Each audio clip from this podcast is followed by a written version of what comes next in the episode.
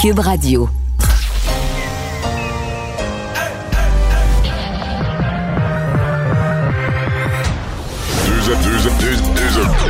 Deux animateurs cohérents, deux visions différentes. Une seule émission, pas comme les autres. Mario Dumont et Vincent Dessureau. Cube, Cube Radio. Bienvenue tout le monde. Bon mardi après-midi, 15h29. On est ensemble pour les deux heures euh, à venir. Bonjour Vincent. Salut Mario. Alors, euh, au moment où le froid commence à nous frapper, il neige présentement sur Montréal. Là, Ceux qui pourraient avoir le goût de décoller vers la Floride pour quelques mois, euh, c'est pas la recommandation de votre premier ministre. là. Non, surtout qu'on sait avec les, euh, les nouvelles positives concernant le vaccin, on a vu les recherches pour des voyages dans le temps des fêtes, mais surtout après, là, pendant le, le cœur de l'hiver, à Pâques, augmenté pas mal euh, pour des gens qui disent ben, on va partir dans le sud peut-être cet hiver. Justin Trudeau est allé tempérer ça aujourd'hui, Mario. Euh, suggère pas aux snowbirds de partir dans le sud. Qu'en gros, on n'ira pas vous chercher là, si vous êtes dans le Mais trouble. Moi, je pense que c'est la partie importante de son message. là. Il dit ça en se disant Je sais qu'il y a des gens, les gens qui ont une maison là-bas, il y a des gens qui vont y aller, c'est bien correct, mais je veux pas les entendre dire qu'on est responsable si ça tourne mal. Effectivement. Surtout qu'il rappelle que dans, certains, dans plusieurs pays, dont les États-Unis, on peut se retrouver dans quelques semaines, quelques mois avec des systèmes de santé surchargés. Donc, même si vous avez de bonnes assurances, c'est pas impossible que vous vous retrouvez dans des hôpitaux bondés où on vous aurait de la difficulté à vous faire soigner. Ouais, oui, il pourrait décider de passer les locaux en premier. On va tout de suite rejoindre Paul Larocque et l'équipe de 100% Nouvelles. C'est le moment de joindre Mario Dumont en direct dans son studio de Cube Radio. Salut Mario, salutations à, à tes auditeurs là-bas. Mario, j'ai une question très directe et très, toute simple pour toi. Es-tu tanné, Mario, toi? Es-tu tanné? Parce que là, il y a le premier ministre Euh, du Québec oui, qui a oui, proclamé. oui. Au fond, il a, il a sans doute dit tout haut ce que, ce que bien des gens pensent tout bas. là. Euh, François Legault qui dit « Je suis tanné, je suis tanné comme, comme tout le monde Hmm. Je pense que ça traduit bien euh, l'état d'esprit du Québec. Ouais, tanné et résigné, puis en même temps, euh, franchement, on voit pas le bout. On a beau dire le vaccin nous donne des espoirs, mais on est bien conscient. euh, Aujourd'hui, la santé publique du Canada disait quoi? Disait, on espère avoir vacciné l'ensemble des Canadiens avant la fin de l'année 2021. Mais ça, c'est dans, dans plus d'un an, là. Donc, euh, c'est quand même, euh, quand même loin.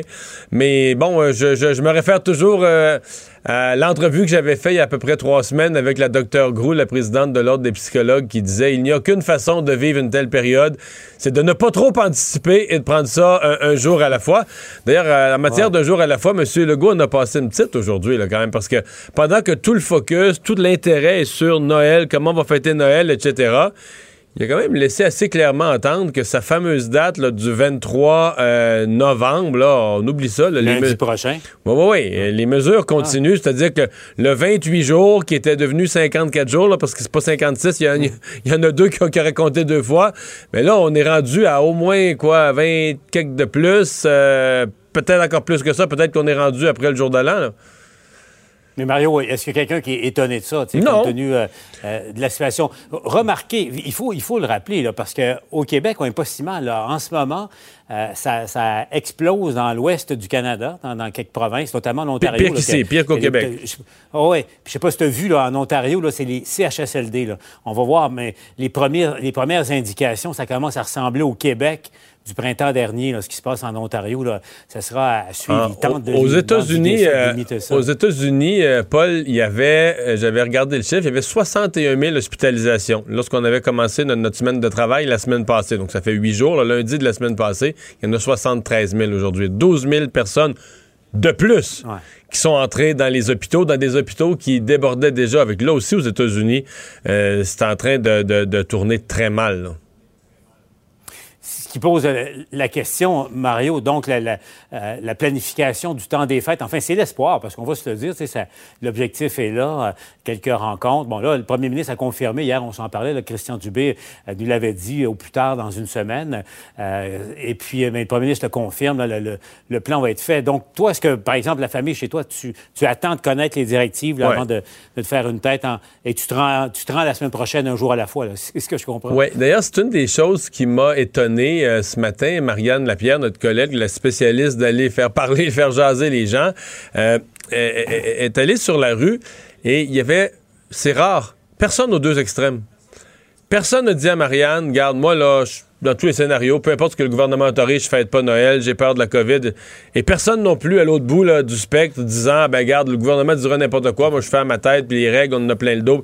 Tout le monde était, ça m'a même étonné, tout le monde était dans l'attente de ces règles-là, ce qui veut dire quand même que le gouvernement a réussi à créer un état d'esprit où euh, il y a beaucoup de cas, il faut faire attention, et puis Noël, ben ça va être comme l'exception qu'on va se donner. Moi, moi, je me pose quand même la question, Paul.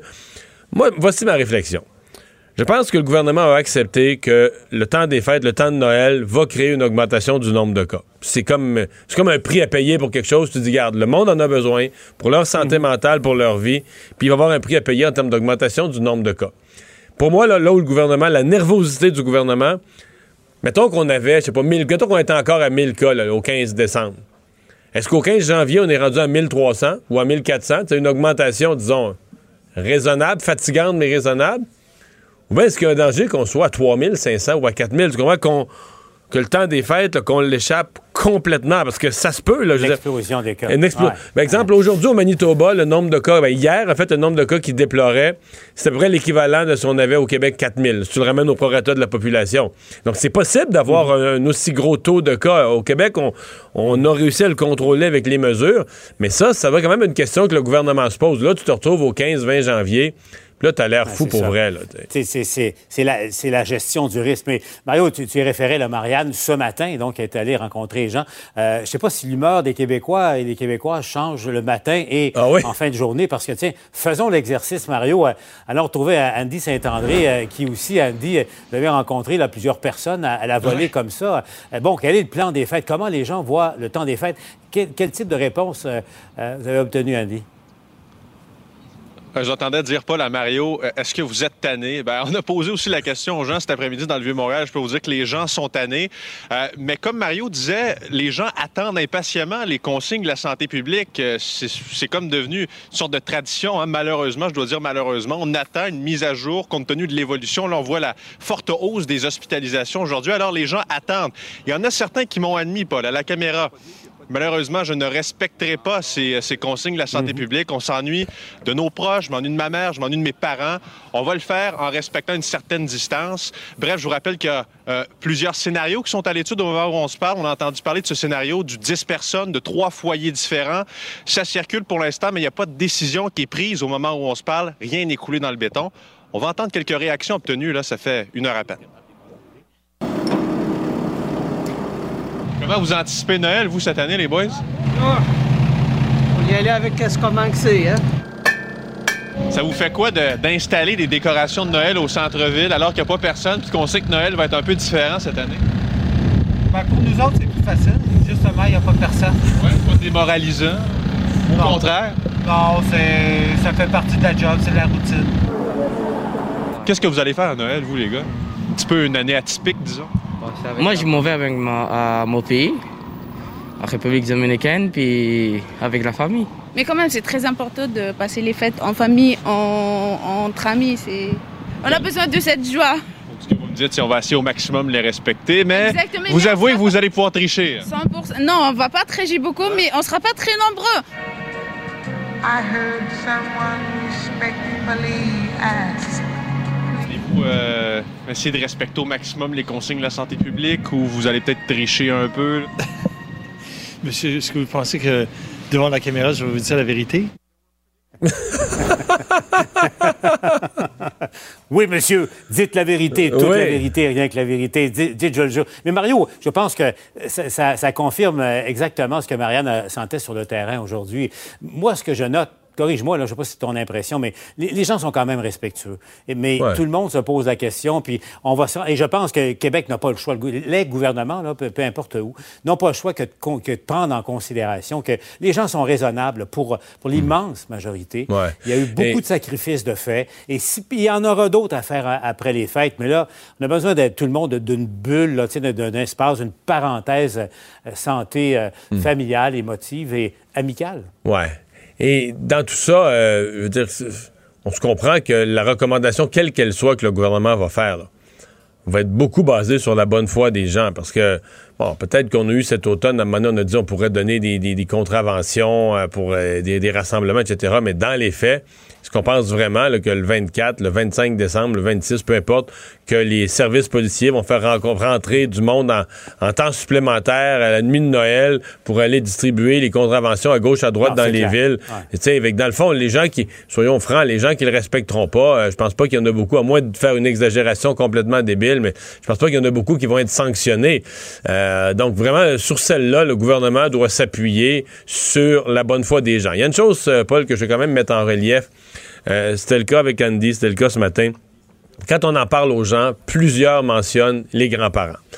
Et ça, c'est, je ne sais pas, dans la directive, probablement qu'il y aura pour les, de la part du gouvernement une espèce de directive là, sur, une directive générale là, sur qu'est-ce qui est permis comme, comme type de rassemblement. Peut-être qu'il y aura aussi des directives sur le comment, là. Euh, comment on fait, parce que c'est vraiment les grands-parents, les petits-enfants, c'est un des contacts les plus précieux du temps des fêtes. Donc, c'est un des, quand on dit on veut vivre en famille, c'est un des contacts qu'on veut rétablir le plus. De l'autre côté, il devient, dans le contexte présent, euh, l'un des plus, euh, des plus risqués, là. Donc, ça, ça va être une situation certainement à gérer où le gouvernement fera peut-être même non, pas juste des recommandations sur la, la- la dimension, la taille du party, mais sur les façons de faire si on veut protéger euh, les gens qui sont, qui sont plus vulnérables en raison, cas, de- en ouais. cas d'infection. Ah ouais. Et tu as raison, parce que c'est probablement ce qu'il y a de plus précieux dans, dans les contacts familiaux là, les- avec, avec les, les grands-parents. Que veux-tu, le, le temps passe. Mais au fond, Ouais, mais si, on les- devrait si on se fait annoncer que les grands-parents ouais, si on se fait annoncer que les grands-parents ont pogné la COVID le 29 décembre, ça va gâcher un ça. peu l'esprit du réveillon. Là. Mais Mario, si on se posait tous la question avant de faire quelques petites rencontres sociales, est-ce que j'ai le goût de contaminer euh, mes parents, euh, mon père, ma grand-mère, le, le cas échéant, puis prendre les mesures euh, le plus possible, les mesures pour éviter que ça, ça se fasse. Je pense que déjà, déjà, il y a un pas de franchi. Mais c'est tu sais quoi, Mario? J'ai l'impression que les, euh, les gens qui, qui nous écoutent ont déjà pas mal in- in- intégré ça. L'immense majorité des, gens, je, je le disais, très, très respectueux. Puis, euh, mais posons-nous la question, est-ce que tu as le goût de contaminer la personne que tu vas aller voir? Partons de ce principe-là. Puis si, si la réponse est non, c'est c'est l'évidence, mais quels moyens on prend pour pas que ça se fasse? C'est donc le, le 2 mètres, le masque, c'est le- le- un, un temps de rencontre peut-être limité, bon, etc., etc. Puis, euh, enfin, c'est- pas Mais, évident. mais tout ça fait un Euh, temps Mario, des fêtes assez particulier. Là. mais exactement, mais on, on vit un temps fou, faut le dire. euh, Puis on s'aménage une petite parenthèse là, qui, au fond, puis souhaitons-nous une chose, c'est que l'an prochain, aux fêtes, on se dise, eh boy, on a réussi à, Ouais. à passer à travers cette, cette année terrible de 2020. Mario, tu as vu le sondage de, Jean-Marc euh, Léger sur, euh, pour la presse canadienne sur euh, le vaccin? Je sais pas comment tu le prends. Il y a quand même 69% des Québécois et des Québécoises euh, qui euh, euh, veulent et qui vont se faire vacciner. Il y, a, il y a un 30 qui, qui il y en a 17 pas sûrs, puis euh, euh, 12-13 qui, qui est pas du tout. euh. Mais le pas Comment- du tout a baissé. vois ce résultat? Ouais. Mais moi, j'ai trouvé ça positif. En fait, Euh, tu vois, euh, j'aurais pensé que lorsqu'un vaccin arrive pour le vrai, ça a l'effet inverse, là, que les gens se mettent à se méfier. Ou, mais non, ça a plus l'effet inverse. En fait, ça- on a l'impression que les gens qui disent pas du tout, là, ça, ça a plutôt baissé, c'est plutôt à la baisse. Donc, euh, non, moi, ce qui m'inquiète pas, je trouve qu'au Canada, là-dessus, euh, euh, on a des taux quand même intéressants. Je pense que ça va augmenter. Quand les gens vont être vaccinés, qu'on va voir qu'il n'y a pas de complications, à mon avis, ça va se replacer. Moi, je suis beaucoup plus inquiet des États-Unis, qui est un pays, d'abord, qui a plus de cas, qui c'est beaucoup plus compliqué que nous, où les théories du complot, là-bas, là, ont vraiment pris plus de place, ont vraiment gagné plus de gens. Moi, si j'étais ça fait, ça fait partie du problème aux États-Unis, c'est-à-dire que tu as, une partie de la population qui s'est fait dire qu'il fallait pas croire à cette pandémie. Je pense que c'est plus difficile quand ils voient ce qu'il y a à grandeur du pays, devient plus difficile un peu à défendre. Mais le refus du vaccin, les théories de complot autour du vaccin, euh, c'est le pays où elles ont circulé. En fait, c'est le pays des fausses nouvelles, les États-Unis. C'est le pays de, la, rapidité de la circulation des fausses informations sur les réseaux sociaux. Et le refus du vaccin vient dans, tout ça, vient dans, dans cet ensemble-là. Donc moi, je serais plus inquiet. Au Canada, je trouve que c'est quand même pas pire. Euh, avant de te laisser, Mario, un mot. Là, je te voyais en entrevue avec euh, le ministre Simon Jolin Barrette, ministre de la Justice, mais aussi responsable de l'application de, la- loi 101. Je le voyais, puis à, à fin de l'entrevue, Mario, euh, comment comment t'as perçu ce qu'il t'a dit? Parce qu'au fond, il a dit, moi, je suis prêt, je suis prêt à agir pour renforcer la loi 101, renforcer et défendre davantage le français. J'attends le signal du cabinet du premier ministre.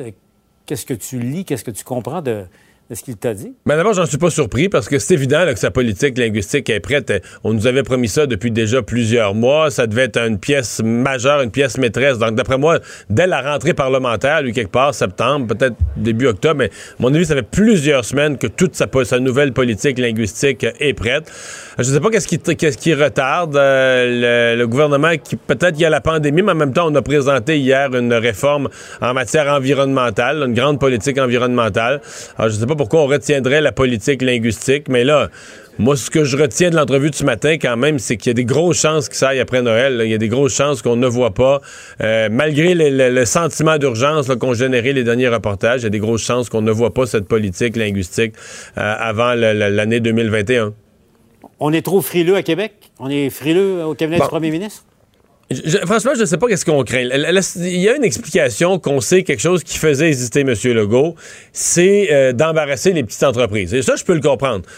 prenons un cas d'espèce. Un restaurateur au centre-ville de Montréal qui a été, euh, par rapport à, la langue française, euh, qui a été irrespectueux, qui a été négligent en matière de respect de la langue française. Mais là, pauvre restaurateur peut bien le chicaner là-dessus, pour tout de suite. il est fermé. Il est fermé. Il fait quelques livraisons, un peu, du monde qui vient chercher quelques plats.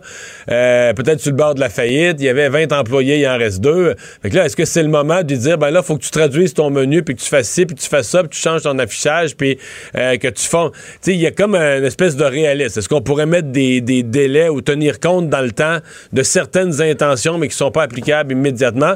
Ça, je le, comprendrais. Là. Disons, moi, si j'étais j'étais ministre de l'Économie, euh, qu'on m'arrivait avec une politique linguistique qui, imposait des exigences immédiates à des commerces ou à des restaurants ou des entreprises aussi mal en point, c'est sûr que je dirais, minute, là, euh, il faut, leur donner une chance. Mais l'esprit général de sentir que le gouvernement du Québec va agir en matière linguistique, euh, je pense qu'il y a une partie importante de la population qui est en attente de ça et surtout les électeurs qui ont voté pour la CAQ sont en attente de ça. Donc, en un mot, rendez-vous en 2021. Ça a bien l'air. Merci, Mario. Au revoir. Bonne émission. Alors, euh, Vincent, donc, euh, bilan au Québec aujourd'hui. Le nombre de cas qui est quand même en forte baisse, mais c'est nos, fameux mardis, c'est presque toujours le cas le mardi. Oui, mais effectivement, si je me trompe pas, des derniers mardis, on était au-dessus de 1000 au moins la oui, semaine quand dernière. Même, quand même. On, est au-dessus de, est au-dessus de 1000. Alors, on est quand même... Euh, bon, on verra s'il y a une tendance, mais effectivement, c'est moins lourd aujourd'hui, sauf quand même au niveau des décès, 24 décès, et les hospitalisations. 47 hospitalisations, c'est beaucoup. 13 personnes aux soins intensifs. au point de presse de M. Legault, on l'a spécifié un petit peu là, comme quoi il y a du transfert de patients euh, de CHSLD qu'on a préféré transférer dans le milieu hospitalier. Donc, sur les hospitalisations, il faut relativiser un peu. Là. Exact, parce qu'il y a des gens qui étaient donc traités dans les CHSLD, qui étaient donc, qui sont, qui, étaient donc déjà malades et qu'on a transférés dans le milieu hospitalier. Alors, c'est pour ça qu'on a un bon aujourd'hui. Parce que en même temps, on a un bon de 13 aux soins intensifs. C'est le plus, dans les deux cas, hospitalisation, soins intensifs, c'est le plus gros bon qu'on ait vu là, depuis la deuxième vague. Effectivement, on peut penser que c'est des gens de CHSLD, on les a transférés directement aux soins intensifs parce que ça, va pas bien. Parce que ça va pas bien. Temps qu'on les transfère. Euh, dans les éclosions, on voit effectivement une petite baisse aussi, là, en milieu de travail, milieu scolaire, milieu de vie, milieu de soins. Euh, légère baisse euh, là-dedans. Dans les régions, Saguenay-Lac-Saint-Jean, toujours au-dessus de 100 cas, 101 cas. Capitale-Nationale, 49. C'est des bons bilans là, pour la ville de Québec. Estrie, 84. Montréal, 267. Lanaudière, Montérégie, autour de 130. Alors, c'est le, c'est le bilan du jour. Et dans le cas du Saguenay-Lac-Saint-Jean, le bilan est suffisamment lourd pour que M. Legault l'ait pris à part. Et notamment parce que là-bas, c'est la seule région présentement au Québec qui n'est plus certaine de, de, pouvoir prendre soin de ces gens dans le milieu hospitalier. Oui, euh, demandait M. Legault carrément un coup de barre là, au Saguenay-Lac-Saint-Jean, disant que les, euh, les, les, gens du Saguenay-Lac-Saint-Jean étaient capables de grandes choses. Là. Il dit J'invite tous les citoyens à se prendre en main, euh, disant là, qu'il faut absolument qu'il que, y ait un coup de barre qui se donne et que ça baisse parce qu'on voit des hausses euh, très importantes dans la région depuis plusieurs semaines maintenant. et alors, on verra si l'appel, on sait qu'on avait fait cet appel-là dans la région de Québec, je veux dire Appalaches, que ça avait fonctionné. On l'a quand même déjà fait là, il y a quelques jours et ça semble pas baisser au Saguenay-Lac-Saint-Jean. On verra quelle sera la réception. c'est les, porte-parole euh, du personnel infirmier qui disent, ils disent là-bas que c'est pas, pas les autorités officielles de la santé, mais qu'au niveau des lits, soins intensifs, etc., on est à on est à un près là, de, devoir transférer des gens vers... Euh, transférer des gens vers Québec. Et on peut penser que les 200 cas par jour qu'on a vus la semaine dernière, euh, ça, va, se répertorier dans le système. Un mot toujours sur les cas, euh, un peu à l'international, c'est aux États-Unis. et M. Legault le, rappelait qu'en Europe, ça semble s'améliorer un peu, évidemment, parce qu'on a pris des mesures beaucoup plus drastiques dans les derniers jours. Euh, mais aux États-Unis, c'est plus difficile, surtout au niveau. Sûr que ce qui, ce qui frappe l'imaginaire, c'est l'explosion de cas, où on, est, on devrait atteindre peut-être cette semaine même les 200 000 cas, alors que ça fait même pas de jours qu'on a atteint 100 000. Mais les hospitalisations, ça commence à être très lourd. Euh, mardi dernier, Mario, on se parlait de 62 000 Américains euh, qui étaient hospitalisés, un peu moins de 62 000. On était ce matin à 73 000 personnes. Alors, on a fait un bond de plus de 11 000 personnes dans le milieu hospitalier. Ça touche particulièrement les, le Midwest, les Dakota, Dakota du Nord, du Sud, et les États autour qui goûtent vraiment. Alors là, on devrait aussi commencer à bouger du, euh, des patients. Situation qui, qui s'empire, mais à une vitesse vraiment, vraiment effrayante aux États-Unis. Alors, euh, on a euh, parlé tout à l'heure de M. Trudeau qui recommande aux snowbirds de rester au pays. Euh, il y a aussi son gouvernement qui a déposé ce matin un projet de loi concernant le, respect de la vie privée, mais surtout la protection de nos, de nos renseignements personnels et privés. Oui, c'est sûr qu'avec la pandémie, ça a pris tellement de place dans l'actualité qu'on a mis certains problèmes. Avant la pandémie, c'était un des plus gros sujets. Là. Absolument. Je me souviens de l'été Desjardins, là, à quel point on avait on a parlé de ça, que ça a ébranlé des Québécois de voir euh, que, nos données une, une, succession de grandes fuites de données. On se rend compte que plusieurs entreprises collectent nos données sans Mais faire ce matin, Steve Waterhouse me disait que les, la, reconnaissance faciale des visages à l'entrée des centres d'achat, c'était quasiment aussi gros que Desjardins. Là comme nouvelle façon de garder de l'information personnelle sur les gens. Oui, parce que c'est une porte qu'on veut fermer, ou du moins qu'on veut contrôler sérieusement, euh, parce que ces systèmes-là deviennent. Et on sait que on a des problèmes, euh, entre autres, avec la reconnaissance faciale pour certaines, certaines personnes de couleur, entre autres, qui seraient euh, mal observées par les caméras. Alors, ça amène plein de problèmes. Et donc, on veut serrer la vis. Il faut comprendre que l'Europe l'a fait il y a plusieurs années. plusieurs pays qui sont en avance sur le Canada pour les, la protection de la, de la vie privée. Alors, on va de l'avant avec euh, une, euh, la mise en place de la Charte canadienne du numérique qui s'articule autour de 10 principes comme le contrôle et le consentement éclairé des Canadiens sur leurs données prélevées par des entreprises. Ce que ça veut dire, c'est que le, texte de 30 pages va être en quelques lignes. Là. Ça change pas grand-chose, Mario, parce que quand tu vas télécharger une application, tu vas finir par cliquer oui. Là. tu vas savoir juste à quel point tu te fais... Euh, utiliser tes données. Là. Mais quand même, il y aura différents moyens euh, des. Chaque fois, moi, il y a quand même la phrase que maintenant je me, suis mis à l'esprit. C'est quand c'est gratuit, c'est toi le produit. Quand tu payes, deux piastres par mois, ben, bah, t'achètes un produit. Tout à fait. Quand tu payes pas, c'est toi le produit. Donc, c'est tes renseignements. Tu sais, Google, peu importe qui, n'importe quel, ils vont vendre tes renseignements, c'est toi le produit. Je connais des créateurs d'applications, là, puis d'applications gratuites, puis je disais comment vous fonctionnez? Ils disent, ben, on prend un paquet de données, puis on vend ça. Donc, le but, c'est d'amener du monde. Ben oui. Avec la un beau, un beau service fonctionnel, gratuit, mais après ça, euh, c'est le reste qui va. Tu prends un paquet de données, c'est vraiment généralisé. Alors, on veut euh, serrer la vis avec, entre autres, des, pour les entreprises fautives, là, des amendes importantes, 25 euh, millions de dollars ou 5% du revenu global. Alors, est-ce que ça va fonctionner? C'est sûr que. Il faudra voir le, le, fin texte. Je trouve ça quand même un peu mince. Entre autres, il faut que tu interdises des fois à la source. Là. Euh, d'être capable d'empêcher. Il y a du travail à faire. Euh, du travail à faire. Au moins, on va dans la bonne direction. Mario Dumont et Vincent Dessureau. Des propos crédibles, avec des fois un brin de sarcasme. Ben, quand les nouvelles sont moins crédibles. Mario Dumont et Vincent Dessureau. Cube Radio. Euh, donc, Vincent, euh, bon, revenons à des euh, nouvelles en attendant, Anaïs. D'abord, des, des promesses qui avaient été faites par le gouvernement en nommant le nouveau ministre Yann Lafrenière aux Affaires autochtones, qui sont progressivement en train de se mettre en place. Au moins, on a rétabli les ponts, entre autres, avec le chef de l'Assemblée des Premières Nations, Justin Picard. Oui, et on se souvient, ben, dans la foulée du décès de Joyce Echaquan à Joliette, là, vraiment, ça, ça, avait ébranlé tous les Québécois, mais cette relation avec les, Premières Nations avait été ébranlée également. Souvient des tensions entre Justin Picard et le premier ministre Legault, hein, parce Mais qu'il là, euh, François il- Legault l'attendait à 10h, puis à 9h59, il était sur le trottoir, puis il convoquait la presse pour dire j'y vais pas. Là. ben c'est ça. Monsieur Legault avait été frustré, pas à peu près cette fois-là. Absolument. On voit que les relations se sont réchauffées. Justin Picard, qui a rencontré le premier ministre Legault, on annonçait aujourd'hui euh, la création d'une table politique qui sera mise sur pied. Donc, effectivement, Yann Lafrenière, ministre responsable des euh, Affaires autochtones, et Justin Picard étaient là pour annoncer euh, cette, cette création. Donc, l'objectif, d'avoir une table qui pourra créer, euh, travailler sur des litiges en cours et le faire rapidement. Alors, pour essayer de régler des dossiers.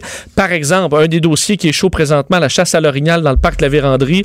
Euh, C'est un des dossiers. D'ailleurs, on annonçait une entente là, où on va euh, reporter la loterie des permis de chasse en mars 2021, le temps de trouver une solution, de, prendre son souffle, de faire baisser un peu la pression. Alors, ce genre de dossier-là, on pourra les faire avancer, entre autres l'accès égalitaire au système de soins de santé euh, sur lequel on veut, on veut travailler. Mais, mais tu sais que, juste ce que tu viens de nommer, là, Oui. parce que tu sais, c'est- pas vrai, là, tu mettons un ministre comme Yann Lafrenière aux Affaires autochtones, c'est pas vrai qu'il il va être les grosses nouvelles tout le temps. Là. Je te dis, il y en a presque assez de fait pour aller chercher cette espèce de zone de confort qui fait que tu travailles dans l'ombre. Pas que tu travailles dans l'ombre nécessairement, tu vas pouvoir, euh, tu vas avoir des annonces à faire, des conférences de presse, mais que t'as pas les journalistes Régler des dossiers du quotidien. c'est ça. Puis le faire dans une discrétion. T'as pas un journaliste qui te pose des questions toujours. Parce que là, les affaires autochtones, c'était devenu tellement chaud pour le gouvernement. Alors là, il a réussi à se, dégager cette marge de manœuvre-là, de dire, tu sais, l'espèce de, de- de vieux proverbe, il faut réussir sa première impression. Il a réussi, en installant sa première impression que les choses se placent. Là, il va pouvoir travailler. euh, Parce qu'une des, en général, de se parler, c'est une bonne chose. La bon communication, et là, ils pourront le faire rapidement, de façon, on verra, efficace. Euh, et euh, on sait que plutôt euh, cette semaine, hier, la Nation anti-Québec qui dévoilait un document là, proposant des solutions pour assainir la relation entre les Autochtones et les autorités gouvernementales. Il a réagi, Yann Lafrenière, à ça, euh, disant qu'il saluait cette démarche et que ça allait les aider à appliquer euh, certaines mesures sur le terrain. Eux qui euh, demandaient, entre autres, de reconnaître le droit à l'autonomie, à l'autodétermination des peuples autochtones. Alors, on a finalement cette communication avec Anaïs. Bonjour. Décidément. on avait la communication jusqu'au moment. Je pense que c'est ma façon de dire bonjour. C'est moi en disant bonjour que ma voix Elle est codée? Ma voix est codée, puis je fais couper la communication parce qu'on nous dit que les- gens en régie parlent à Anaïs juste avant. Euh, bon, les parents qui sont stressés pendant la, la pandémie, c'est pas vraiment une surprise. Les, les enfants aussi qui le sont, c'est l'Observatoire des tout-petits qui a fait un sondage. Oui, parce qu'il y a du, du positif, en fait, beaucoup de négatifs avec la pandémie. On essaie de trouver un peu de positif là-dedans, l'Observatoire des tout-petits. Ben, en tout cas, ben, vas-y, mais Bon. Le positif, je trouve qu'il est quand même gros. Oui, parce que la firme Léger donc, a fait un sondage euh, pour, pour l'Observatoire des tout-petits. On se rend compte que euh, environ 75% des parents d'enfants de 5 ans et moins qui ont été sondés ont dit que la pandémie a eu un effet positif sur le temps accordé à leurs enfants. Euh, C'est le seul positif, mais c'est beaucoup. c'est non négligeable parce qu'évidemment, les pas parents, banal, euh, certains ont été entrés en, évidemment, sont en télétravail, certains ont carrément perdu leur emploi et sont à la maison euh, naturellement. Alors ça, on voit ça comme une bonne nouvelle. Alors, plus de temps par enfant. Par contre, pour que ce soit positif, ça, en général, c'est positif pour le développement, mais pour développer le lien d'attachement, pour que ce soit positif, il faut que ce soit des moments euh, de qualité. hein. Et si on est trop stressé, on est, euh, on se fâche, c'est pas nécessairement positif. Et donc, le bout plus négatif, c'est que le stress affecte beaucoup de parents à l'heure actuelle. Ça affecte, faut dire, tout le monde. Mais 68 des parents sondés disent avoir dû surmonter des défis plus importants qu'avant la pandémie, que ça a causé du stress. 51 ont souligné que leur niveau de stress concernant la COVID était élevé, particulièrement pour les femmes, 56% 44 pour les hommes. Et ça touche beaucoup les familles à plus faible revenu. Là. Alors, on dit 69 des parents dont le revenu familial avant impôt est de moins de 40 000 se retrouvent dans des situations comme ça. Évidemment, le- l'insécurité alimentaire, perte d'emploi, logement inadéquat, trop petit, ça augmente le niveau de stress. Alors, c'est là que l'impatience peut sortir et avec les enfants, ça peut être plus difficile. Mais le télétravail, c'est un défi. là. Moi, je trouve c'est ça qui est. Ben, on- en fait, tu as probablement rencontré des gens qui s'y adaptent tout à fait à merveille, qui adorent Ouais, mais ça, dépend de l'âge des enfants. Oui. Ça dépend de l'âge. Avec des petits, je veux dire, avec des petits de 3-4 ans dans la maison, quand t'as vraiment personne pour garder, t'es tout seul en télétravail, puis là, t'as un meeting sur Zoom, faut que tu sois concentré. T'as un enfant de 3 ans qui court dans la maison, voyons, j'en ai déjà eu. là. Ça se peut que le ton monte. Oui, puis ça se peut que tu vives du stress. Toi, tu le regardes du coin de l'œil, t'entends quelque chose qui grouille dans un armoire dans la cuisine, il faut que j'aille voir, mais là, en même temps, c'est ton dossier que t'es en train de présenter. T'es dans, Mais d'ailleurs, t'es dans Karen impossible. 44 des parents disent que la pandémie a eu un impact négatif sur la capacité de garder leur calme, eux, avec les enfants. Alors, c'est sûr que ça peut amener certaines tensions, mais alors, vous passez plus de temps, mais essayez de garder ça euh, du temps de qualité le plus possible. Mais en même temps, c'est dur, euh, c'est plus facile des fois à dire qu'à faire. Merci. Mario Dumont et Vincent Dessureau. Joignez-vous à la discussion. Appelez ou textez le 187 Cube Radio 1877 827 2346. Vous avez peut-être vu passer ces manchettes au cours des derniers jours euh, sur la tricherie. C'est pas la première fois. La tricherie avait fait la manchette après la session, euh, la session du printemps. Parce que quand on est à distance, beaucoup d'examens se sont faits à distance carrément. Euh, on a entendu tous les descriptifs des jeunes qui avaient un cellulaire ses genoux, des jeunes qui séparaient leur écran d'ordinateur en deux. À gauche, ils faisaient l'examen, puis à droite, à droite, ils allaient chercher réponse. J'ai des amis dans le milieu universitaire et disent ben nous on triche aussi parce que tout le monde le fait. Ouais. Jade Marcel est présidente de l'Union étudiante du Québec. Euh, bonjour. Bonjour.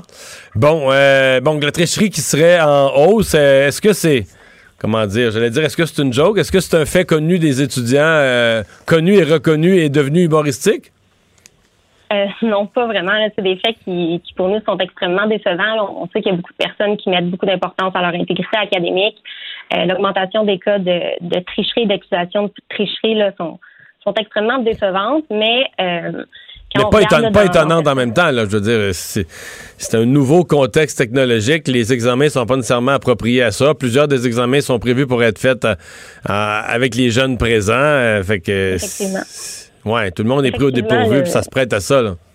Puis, depuis le mois de mai qu'on le dit, il faut mettre en place des examens différents. il y a encore des examens qui donnent sur une période de trois heures.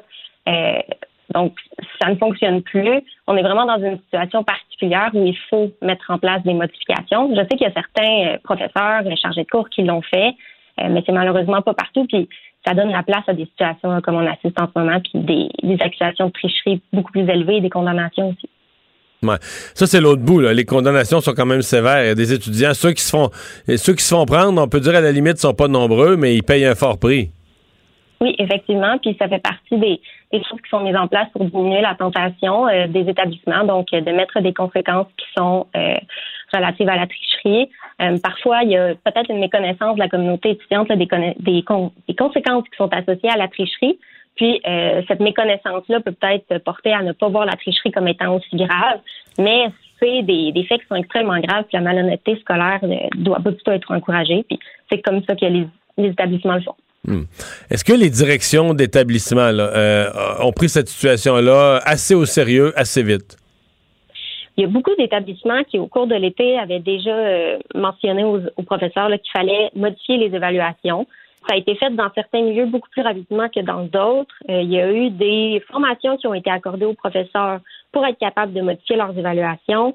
Euh, par exemple, les professeurs ont, beaucoup d'heures à mettre là-dessus. C'est quelque chose qui n'est pas facile pour les pédagogues. Euh, Moi-même, j'étudie en enseignement au secondaire et c'est difficile de faire des évaluations. Ça prend beaucoup de temps et de les modifier après plusieurs années d'expérience, c'est aussi très long. Donc, euh, c'est sûr que peut-être un soutien particulier aux professeurs pour les aider vraiment à bien le faire, euh, ça serait pas de refus là, euh, dans la situation. Mais nous, c'est quelque chose qu'on demandait depuis le mois de mai-juin, qui s'est attardé à se mettre en place. Je comprends qu'il y a quand même certains établissements qui, euh, qui ramènent les jeunes euh, dans une classe ou dans un local le plus grand possible pour avoir la distanciation, etc., mais qui ramènent les jeunes à l'école pour les examens. Est-ce que c'est le cas?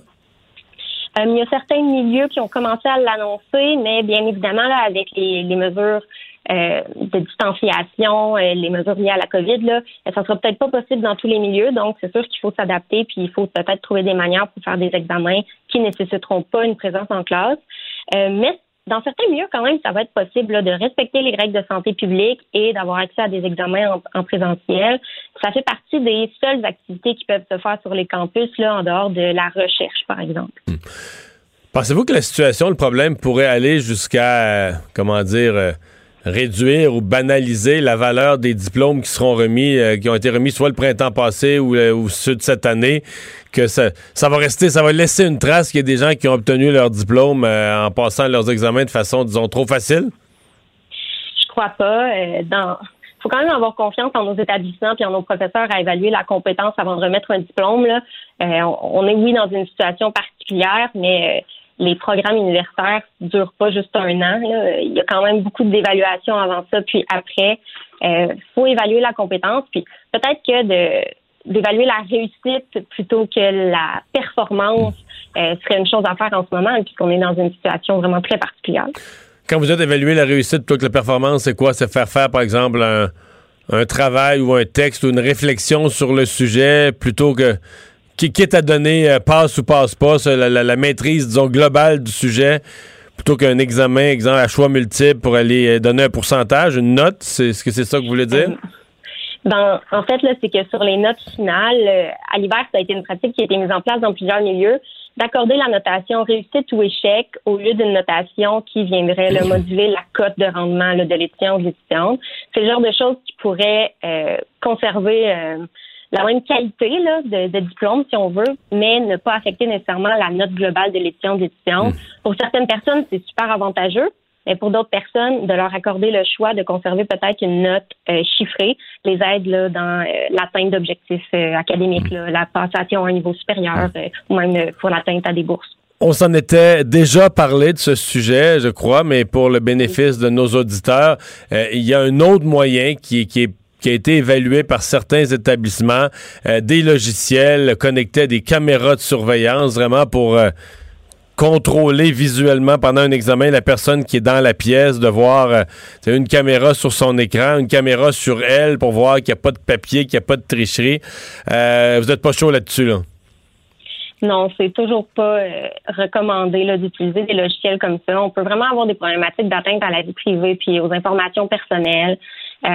Évidemment, là, c'est en dernier recours, puis c'est utilisé dans certains cas lorsque l'étudiant ou l'étudiante le demande parce que ils vivent des contraintes, soit des contraintes géographiques ou temporelles. Donc, c'est sûr qu'à la demande des étudiants, ça pourrait être quelque chose qui pourrait être utilisé en cas d'urgence ou en cas de grosses problématiques. Mais euh, du côté de l'utilisation massive dans les universités, c'est pas la solution. C'est une solution qui est extrêmement coûteuse pour les pour les établissements. C'est une solution aussi qui vient euh, automatiquement là, euh, ne pas demander de modulation du tout et on se concentre à ne pas changer l'enseignement à distance. On reprend ce qui était fait en présentiel et c'est tout. Et là, ben, il y a une modification à faire quand on enseigne à distance, évidemment, puis on peut pas tout contrôler. Même, euh, il y a tellement de problèmes euh, électroniques qui peuvent être associés à l'utilisation de ces logiciels-là. Euh, beaucoup trop de désavantages pour le nombre d'avantages. Puis, c'est pas quelque chose que les, les établissements veulent utiliser ou les profs en général.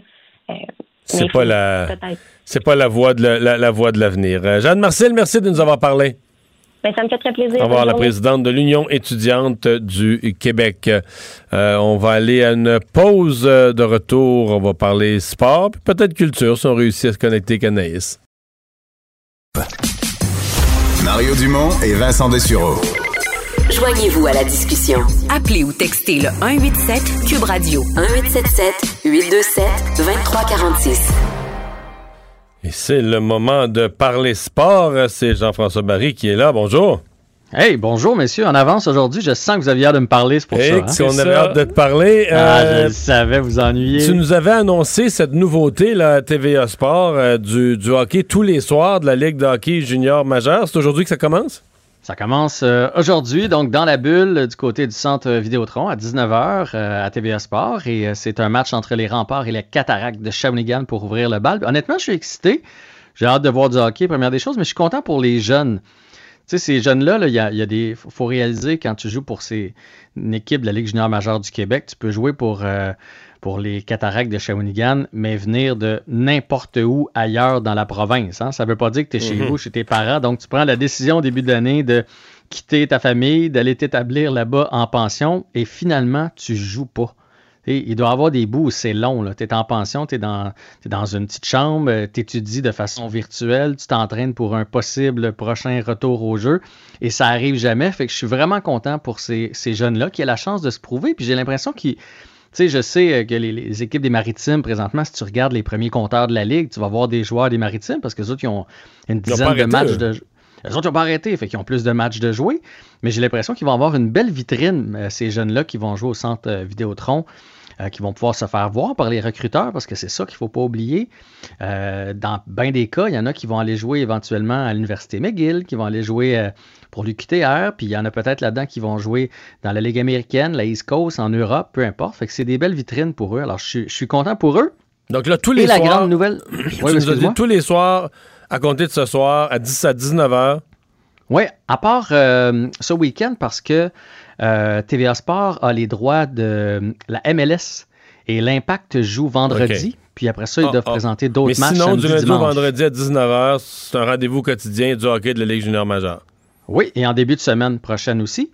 Et la bonne nouvelle du jour aujourd'hui, euh, j'en ai parlé ce matin à, l'émission de Pierre, c'est que ça se pouvait que les, malheureusement les voltigeurs de Drummondville ne puissent pas aller dans la bulle parce qu'il y avait eu un cas euh, qu'on pensait être un cas positif, mais là, euh, aujourd'hui, c'est sorti comme quoi c'était un cas comme un, mauvais test, un test avec un résultat qui n'était pas clair. Donc, on, dû, on a dû refaire le test et on attendait ça aujourd'hui. Si jamais ça avait été positif, toute l'équipe, pas juste le joueur fautif, là, toute l'équipe se, retrouvait à la maison et finalement le test est sorti euh, négatif. Donc euh, tantôt les voltigeurs sur euh, les médias sociaux ont, tweeté on est en route pour le centre Vidéotron. Bien heureux, évidemment, pour ces jeunes-là aussi.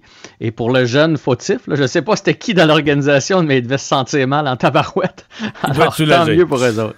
Il y a le journaliste Martin Leclerc qui s'insurge contre le fait que les joueurs du Canadien ne peuvent pas s'entraîner les joueurs du Canadien, puis euh, surtout, en fait, les, les, euh, joueurs des plus jeunes, comme les gars du Rocket. Et puis, euh, la semaine passée, moi, j'en ai parlé de ça. C'était suite à un, texte de Guillaume Lefrançois où on voyait Joël Teasdale et Raphaël Harvey-Pinard qui avaient dit qu'ils gardaient le moral, mais que c'était difficile pour eux de s'entraîner. Après ça, le journal est allé chez eux. Ils sont allés les voir. Et là, on a pu voir qu'ils ont trois, quatre poids libres, un tapis, un ballon. Puis, ils faisaient des, des, des fentes sur une glacière des Huskies. C'était ça qui leur servait pour se mettre le pied. Puis ils s'entraînent chez un des deux joueurs. Euh, puis c'est comme ça parce qu'ils n'ont pas accès à des, à des gyms. Puis moi, je trouvais ça inconcevable. On en a parlé dans, dans euh, avantage numérique. Puis j'en avais parlé un petit peu avec Pierre qu'un gars comme Joel Teasdale qui se remet d'une blessure, c'est une année super importante pour la suite de sa carrière, qui, qui jusqu'à maintenant a investi toute sa vie là-dedans. Quand tu es rendu avec le Rocket, tu en as mis des heures puis du temps. Raphaël Harvey Pinard, lui, c'est un, un late qu'on appelle. C'est un gars qui s'est développé sur le tard, mais là, qui vient de signer son premier contrat avec le Rocket. Puis j'en revenais pas qu'on fasse pas une exception. Mais bon, ça n'a pas vraiment fait d'écho. Mais aujourd'hui, le texte de Martin Leclerc, lui, il, ben, il va plus fort. Il a parlé avec un paquet de monde, dont euh, Joël Bouchard. Il a parlé avec le gars des communications, Paul Wilson, chez le Canadien, pour, faire, pour leur demander, mais ça a juste pas de bon sens. Vous réalisez qu'il y a des, des futurs joueurs de hockey pour qui c'est le gang-pain qu'on ne fait pas une exception pour eux autres. C'est abominable qu'ils s'entraînent dehors. Je ne sais pas si vous êtes d'accord avec ça, vous autres, là, ou si pour vous autres, si le, le, gars dans sa ligue de bière peut pas jouer, ben le gars qui s'entraîne pour devenir... les ligues professionnelles, euh, c'est comme parce que rendu là, c'est comme si les milieux de travail fonctionnent, c'est comme un peu des milieux de travail. Là. Ben moi, je compare toujours ça à la télé. on a fait des, des exemptions pour être capable de tourner, mettons, à, la télé, faire des tournages. Je peux pas croire. Un parallèle. Puis comme il dit, là, le, des jeunes professionnels dans ce style-là, là, ben, il n'y en a pas 3000 au Québec. Là. Hein, on les compte sur une poignée de main. Puis, mettons, s'il allait au gym privé à Brossard du Canadien, il est adjacent au vestiaire de l'équipe. Il n'y a pas plein de monde qui ont accès à ça. Les chances que les autres repartent la, pandémie, on s'entend-tu que ça n'a pas de bon sens, qu'il y a peu de chances que ça arrive? Donc, ça n'a pas de bon sens. Puis, ce qui rappelle, c'est que quand le camp va commencer, début janvier, si on vise toujours un début de saison en février, ces gars-là vont se battre contre des Suédois. On parle beaucoup de Norlinder, euh, euh, Harris, euh, Cofield qui a commencé à jouer. Ils vont se battre contre ces gars-là, mais les, Québécois qui ont fait le choix de demeurer au Québec, parce qu'il y en a plusieurs qui sont partis, ben, veux, veux pas, tu pars avec un, un recul. Fait que il trouve que ça n'a pas de bon sens. Euh, Joël Bouchard le disait aussi, il peut entraîner euh, des joueurs. L'Armada peut s'entraîner. L'Armada est à 5 minutes de où est-ce que les autres habitent. Ils peuvent s'entraîner parce qu'ils vont à l'école le jour, donc sont dans une bulle de classe, ils ont le droit de s'entraîner. Mais ces deux gars-là ne pourraient pas aller s'entraîner, même en privé, avec un entraîneur. Donc, ça, tout ça fait pas de sens. Puis il rappelle, entre autres, euh, Alexis Lafrenière, de qui on est super fiers. Hein. On est donc fiers d'avoir Alexis Lafrenière, meilleur joueur de hockey de, son, de son année Mais Alexis Lafrenière, là, il vient de partir pour New York, mais avant, il s'entraînait dans son garage chez ses parents parce qu'on ne veut pas lui faire une exception. On ne veut pas lui donner accès à un gym quelque part. Puis là, on parle du hockey, puis pour moi, là, c'est, c'est pour tous les sports, les patineurs de vitesse, natation, nage synchronisé, les gens que c'est leur gang-pain, nos, nos, futurs athlètes qui vont nous représenter aux Olympiques. Je pense qu'il est temps qu'on fasse du cas par cas pour, euh, pour ces gens-là. Un premier afro-américain au poste de DG adjoint dans la Ligue nationale, euh, c'est pas la ligne la plus euh, multiethnique, la Ligue nationale de hockey. Là. Ben non, effectivement. Puis euh, ben il faut croire qu'on est progressiste dans l'État de la Floride parce que la semaine dernière, je vous disais qu'il y avait une première femme qui allait être euh, DG des Marlins de la Floride. Ben là, c'est les Panthers de la Floride euh, qui ont annoncé ça aujourd'hui. C'est Brett Peterson. C'est un ancien joueur de hockey. Euh, il, il œuvre dans le hockey depuis toujours. Là. Après sa carrière, il a continué à gravir les échelons. Donc, ça va être le premier euh, euh, afro-américain à avoir un tel poste dans la Ligue nationale de hockey. Il n'est pas DG, mais il est quand même assistant au, euh, au directeur général. Mais souvent, c'est là que ça belle... mène. Là. Après quelques années comme DG adjoint, des fois, tu deviens dans la même équipe ou à la limite repêché par une autre et recruté par une autre équipe, tu peux devenir DG. Exactement. Puis là, écoute, j'essaie de retrouver son âge, mais je pense qu'il a 39 ans, quelque chose comme ça. Donc, il est tout jeune. Fait qu'effectivement, un peu comme, mettons, un Julien Brisebois, il a commencé comme ça. Il a été euh, assistant à Steve Eiserman. Éventuellement, c'est lui qui a pris la place. Donc, c'est une, euh, ben, c'est un beau pas, je trouve, pour la Ligue nationale de hockey. Tant mieux. Tu nous parles d'un sportif qui a peur des piqûres. Oui. Des piqûres de mouches, ça... d'abeilles, euh, des piqûres comme le vaccin avec une seringue. Exactement, les piqûres comme le vaccin. Ah, OK, OK, des que, vraies piqûres là, médicales. Ah, oui, oui. Oui, oui, les vraies piqûres. Est-ce que vous savez c'est qui? Non. C'est un colosse, mais un colosse. Un gars de qui on pensait qu'il n'y avait pas de faiblesse, qui était parfait. C'est Laurent Duvernay-Tardif. Voyons. Ouais. Ah, hein, je vous, euh, hein? Vous tombez en bas de votre chaise. Hein? Le gars, il peut manger des coups d'un ouais. gars de 400 livres qui font sur lui. Mais il a peur des piqûres. Il a mis ça. Il met beaucoup, euh, évidemment, il est de la nouvelle génération, donc il met beaucoup de trucs sur ses médias sociaux. Et il a publié une vidéo où il explique que c'est une grosse journée pour lui parce que, bon, euh, évidemment... Les, lui, il travaille dans le milieu de la santé, il doit avoir le vaccin pour la grippe. Ben, c'est en plein ça. Donc, ce qu'il a publié, c'est grosse journée aujourd'hui, test COVID. Donc, ils font passer des tests régulièrement. Mais il dit ça, ça ne me dérange pas. Mais piqûre contre le vaccin. Et il dit euh, à la préposée qui est là, je vais te le dire, je m'évanouis presque à chaque fois. Mais voyons, mais là. ouais. là, on pense que on pense qu'il fait une boutade. Tu sais, ouais. tu fais, ben voyons, il travaille en santé. Ben oui, c'est ça. En plus, il... ça veut dire que lui, il peut accueillir un accidenté avec euh, des, des, blessures graves, des plaies ouvertes, tout ça. Mais quand lui se fait piquer, ouais. il, il, pique les, il, pique les, autres, mais se faire piquer, c'est non.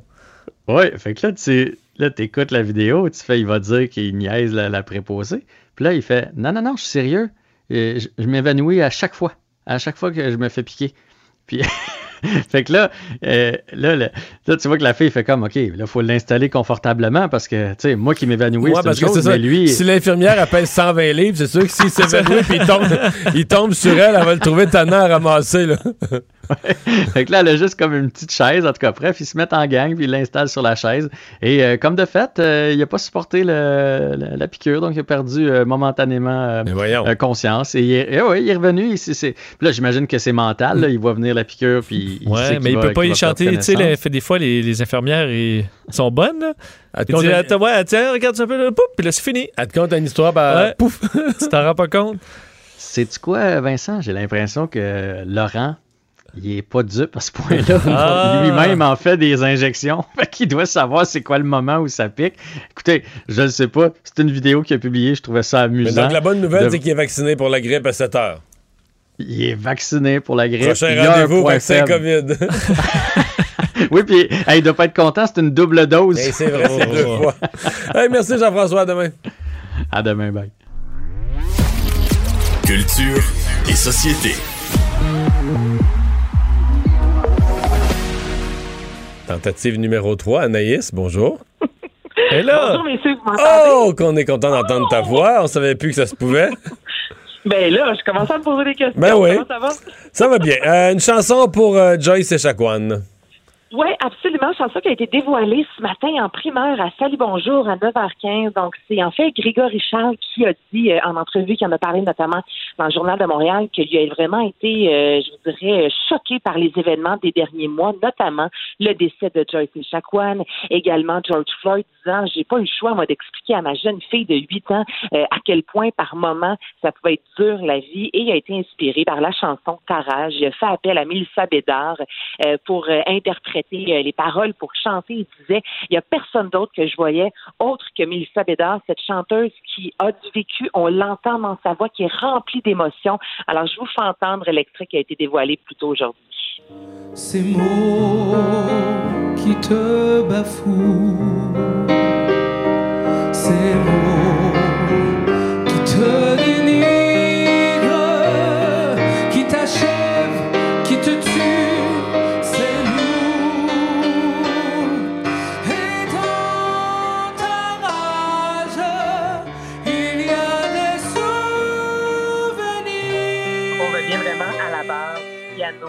Mhm. Euh, la chanson qui est disponible présentement, vous pouvez faire un tour sur soit TVA Nouvelle, Journal de Montréal, vous allez faire un tour sur Salut Bonjour, reste à voir est-ce que cette chanson-là va ensuite se retrouver sur un album? Nul ne le sait pour l'instant, mais là, ça a été euh, dévoilé plus tôt aujourd'hui. D'autres artistes qui s'impliquent pour, euh, pour une autre cause, le 30e show du refuge? Le show du refuge, Vincent, ou le non-show du refuge, parce que là, contrairement aux autres années, ben, on peut pas hein, se rencontrer dans une salle, vous le savez, je vous apprends rien. Là, ce qui se passe, c'est que cette année, c'est quand même le 30e anniversaire du show du refuge. Ça aurait été quand? Ça aurait été comme demain? Demain, après-demain?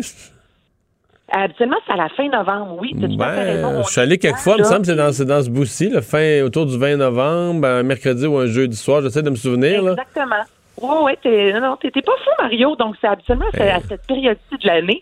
Et là, c'est pour ça qu'on a décidé cette année euh, de faire ça. Ce sera le 13 décembre. Sachez que ça a déjà été enregistré au Théâtre Paradoxe. Euh, Lara Fabian, Loulou Hughes, Bruno Pelletier, Macacoto, Mélissa Bédard qu'on vient d'entendre, euh, le rappeur de Sans Pression. Il y a vraiment plusieurs artistes. Et ce qu'on veut faire, je trouve ça quand même assez drôle comme formulation, on veut remplir la plus grande salle vide du Québec. évidemment, les gens ne peuvent se déplacer, mais les billets seront quand même en vente. Donc, je vous rappelle qu'à chaque année, il y a plus de 600 personnes dans la rue qui sont aidées grâce au show du refuge. Et ce qui est triste, c'est que ces soirées-là, ces spectacles-là bénéfices, c'est souvent, puis on en a parlé, vous et moi, depuis le début, je veux dire, de la pandémie, c'est difficile pour les organisations, les organismes qui ne peuvent avoir recours aux sous amassés parce que le quart des sous euh, utilisés dans l'année se retrouve, est amassé lors de ce spectacle-là.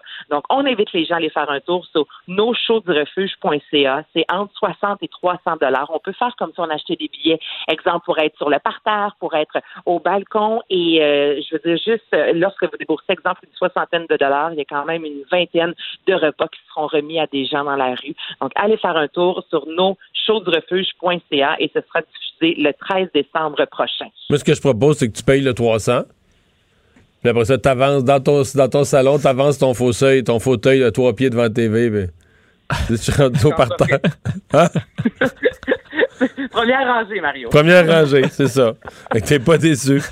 Euh, et euh, finalement, ben, il y a un de mes collègues euh, à TVA Nouvelle, LCN, qui a reçu tout un honneur. Je veux dire que c'est un auteur que moi j'ai lu. J'ai pas lu son dernier livre, celui pour lequel il a gagné. J'avais lu les deux précédents. C'est une plume extraordinaire.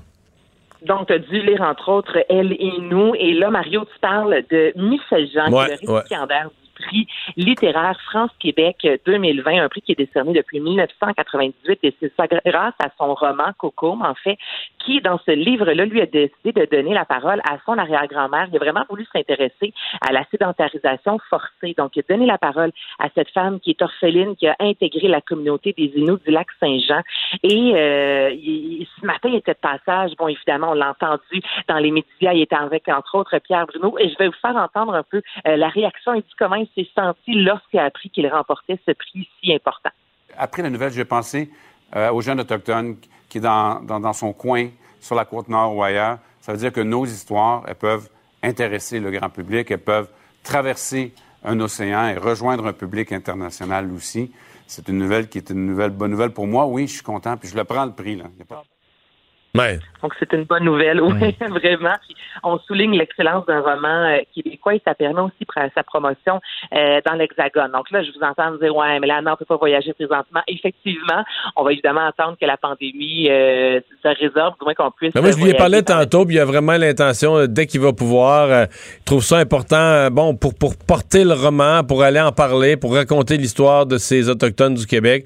Il espère vraiment pouvoir aller faire cette tournée en France, parce que quand même, en France, un auteur qui a gagné un prix littéraire, je pense, sans rien, sans rien enlever aux Québécois, je pense que la littérature euh, des lettres de noblesse un peu plus gagner en France. Ils ont une- un intérêt pour les Premières, premières Nations aussi, aussi, euh, en France. aussi, aussi, mais ils ont un intérêt pour les auteurs. Là.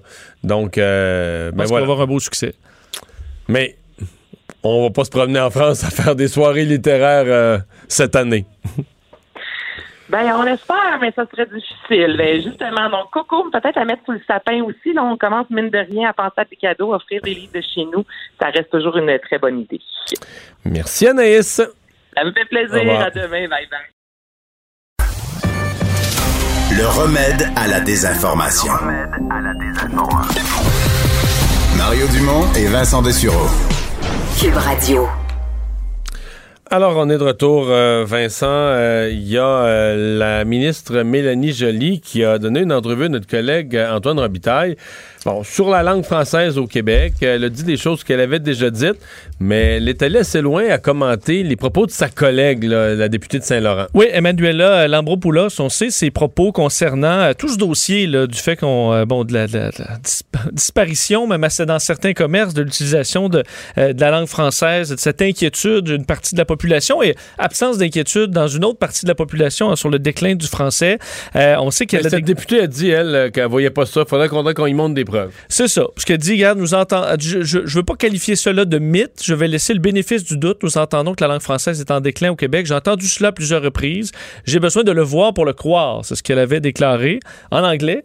Euh, donc d'ailleurs, dans une, intervention dans un, au comité virtuel. Et euh, bien, ça avait fait réagir, faut dire, l'opposition, entre autres les conservateurs, les bloquistes, euh, qui avaient en gros dit qu'elle affirmait tout haut ce que pensaient les libéraux tout bas.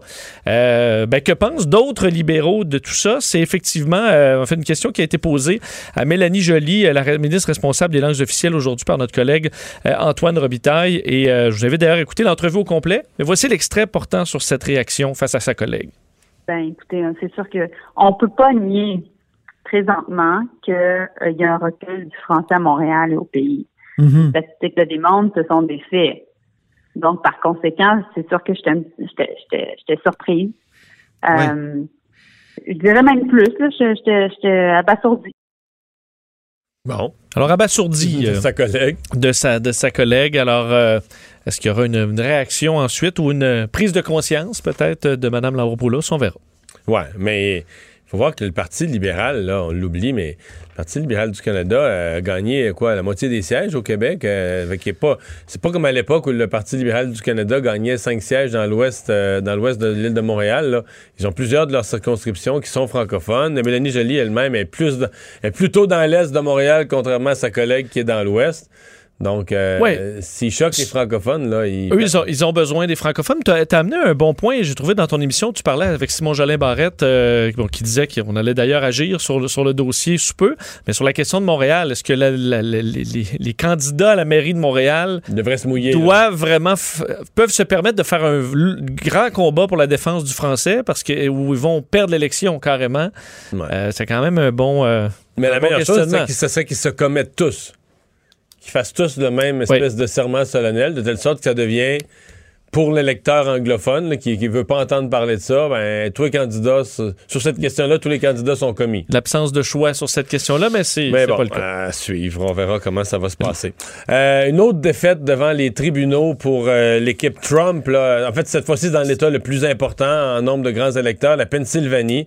Euh, il se présentait, et là, ce, qui- qu'est-ce qui, ce qui était plaidé, c'était la- l'absence d'observateurs capables de capable de, de- de- voir, de visualiser ce qui se passait pendant les dépouillements. Oui, et il faut dire c'est le 25e échec euh, devant les tribunaux là, pour essayer de faire invalider des votes ou tout ça. Alors, ça, ces, recours-là. Combien d'échecs on n'est plus, on est plus capable de dire qu'il y a eu fraude massive partout Ben, dans le pays? ça commence à être dur, surtout que les petites victoires, entre autres, il y en a une toute petite, là, justement, en, en Pennsylvanie, euh, sur des votes finalement qui n'étaient pas comptés, qui avait effet sur zéro vote, là, zéro vote d'effet. C'est des votes qui avaient été mis de côté. Exact. Et qui, euh, bon, alors on avait gagné sur ces votes-là, mais ça change absolument pas l'avance de Joe Biden en Pennsylvanie. Il est de 60 quelques mille en passant. Absolument, et ça monte encore un petit peu là, ces, jours-ci.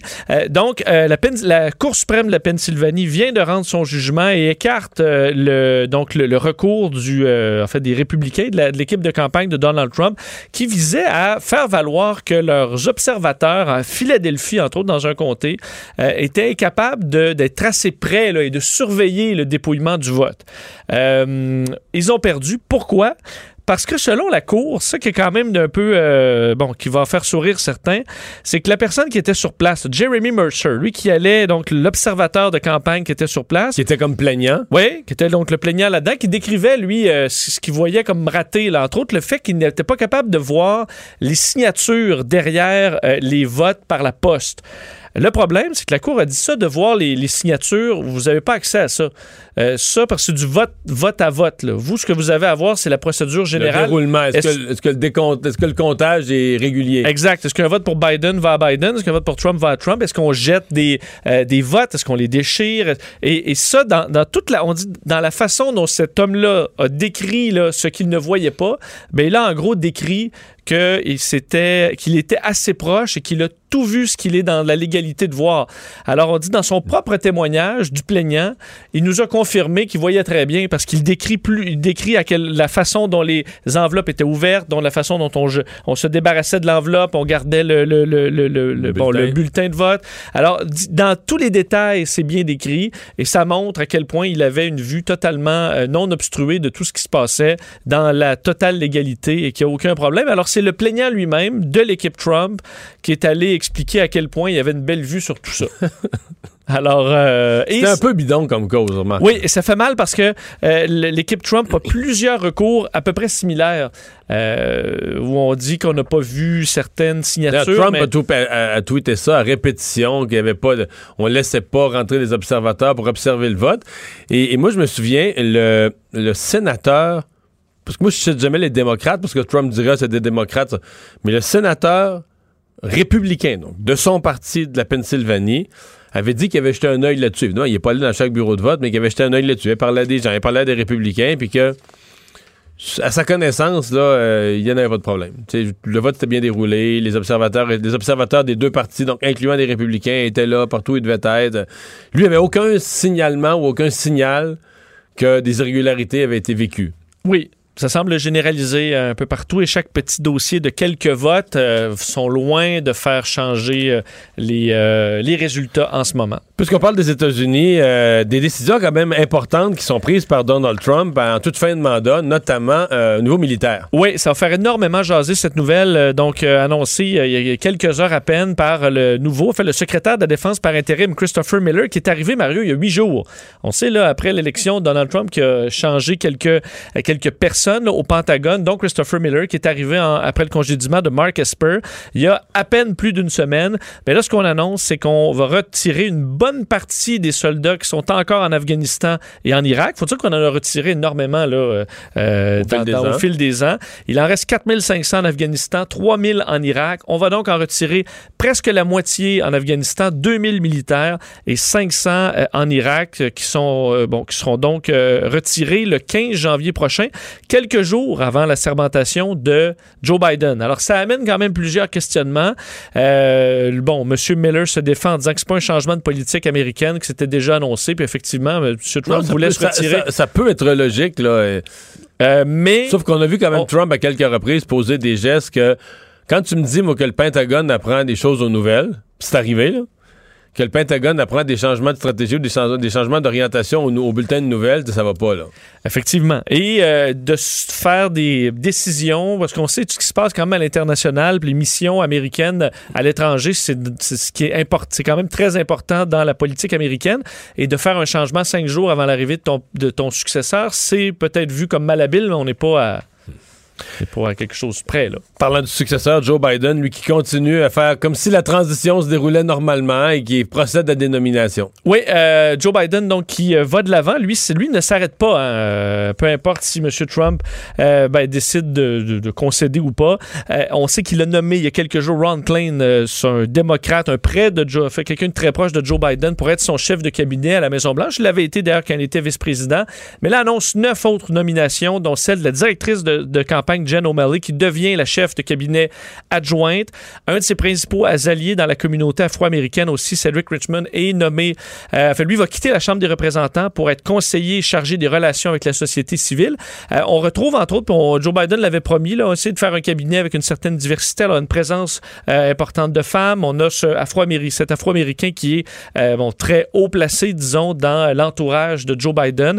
Euh, Dana Remus, également ancienne professeure de droit qui a travaillé pour la Fondation Obama, qui va se retrouver à la tête des services juridiques de la présidence. Alors, on avance quand même euh, pas mal dans l'équipe de Joe Biden. On sait que leur bureau euh, fonctionne à plein régime et on dit qu'on fonctionne à 100% euh, malgré le refus de Donald Trump de concéder l'élection.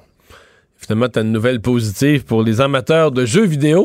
Oui, euh, bon, toi, tu, tu, joues de temps en temps? Ouais, un peu. Bon, bon, ça dépend quand le temps est là.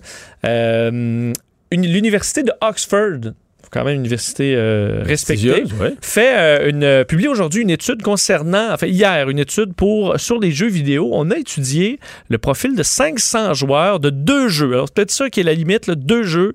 Euh, Animal Crossing, qui est un des nouveaux succès là, un succès phénoménal de Nintendo sur la Switch, où tu retrouves des petites îles. Là, toi, tu peux te construire ta petite île, Mario. Puis moi, je pourrais aller visiter ta petite île. Puis là, tu cultives des légumes ou tu, on peut discuter. C'est pas un jeu de guerre, là. Non, non, vraiment pas. D'ailleurs, okay. Joe Biden avait son, son île euh, sur euh, Animal Crossing. On pouvait aller apprendre des trucs sur le vote et tout Voyons. ça. Alors, il y avait ses lunettes, ses grosses lunettes fumées comme personnage. Puis tu peux aller sur l'île à Joe Biden. Alors, tu peux visiter comme ça. C'est vraiment populaire. J'ai jamais joué, mais c'est vrai que c'est bien le fun. Et aussi Plant vs. Zombie.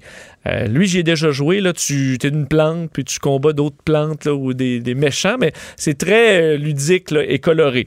Et après, donc, euh, cette étude auprès des joueurs, on découvre que le fait de jouer à ces deux jeux, alors encore là, on exclut plein de styles plus violents ou d'autres, les joueurs avaient en général une meilleure santé mentale et étaient plus heureux en raison du, de, de, ce jeu, selon l'Université de Oxford. Alors, on dit que les jeux, du moins pour ces deux, deux titres-là, euh, on peut pas faire le lien entre le fait de jouer et des conséquences négatives qui ont été souvent euh, euh, dénoncées, d'isolement, de dépression ou autre. C'est plutôt le contraire. C'est plutôt le contraire. Entre autres, pour un jeu comme Animal Crossing, où il y a une socialisation et qui, en période de pandémie, en plus, c'est plus limité et qu'on on doit améliorer certaines, certaines facultés. Alors, il y a des petits jeux et tout ça, et ça, c'est ce genre de défi-là. Ça peut être positif pour le cerveau et euh, une connexion sociale en plus. Alors, n'hésitez pas. Vous pouvez. Euh...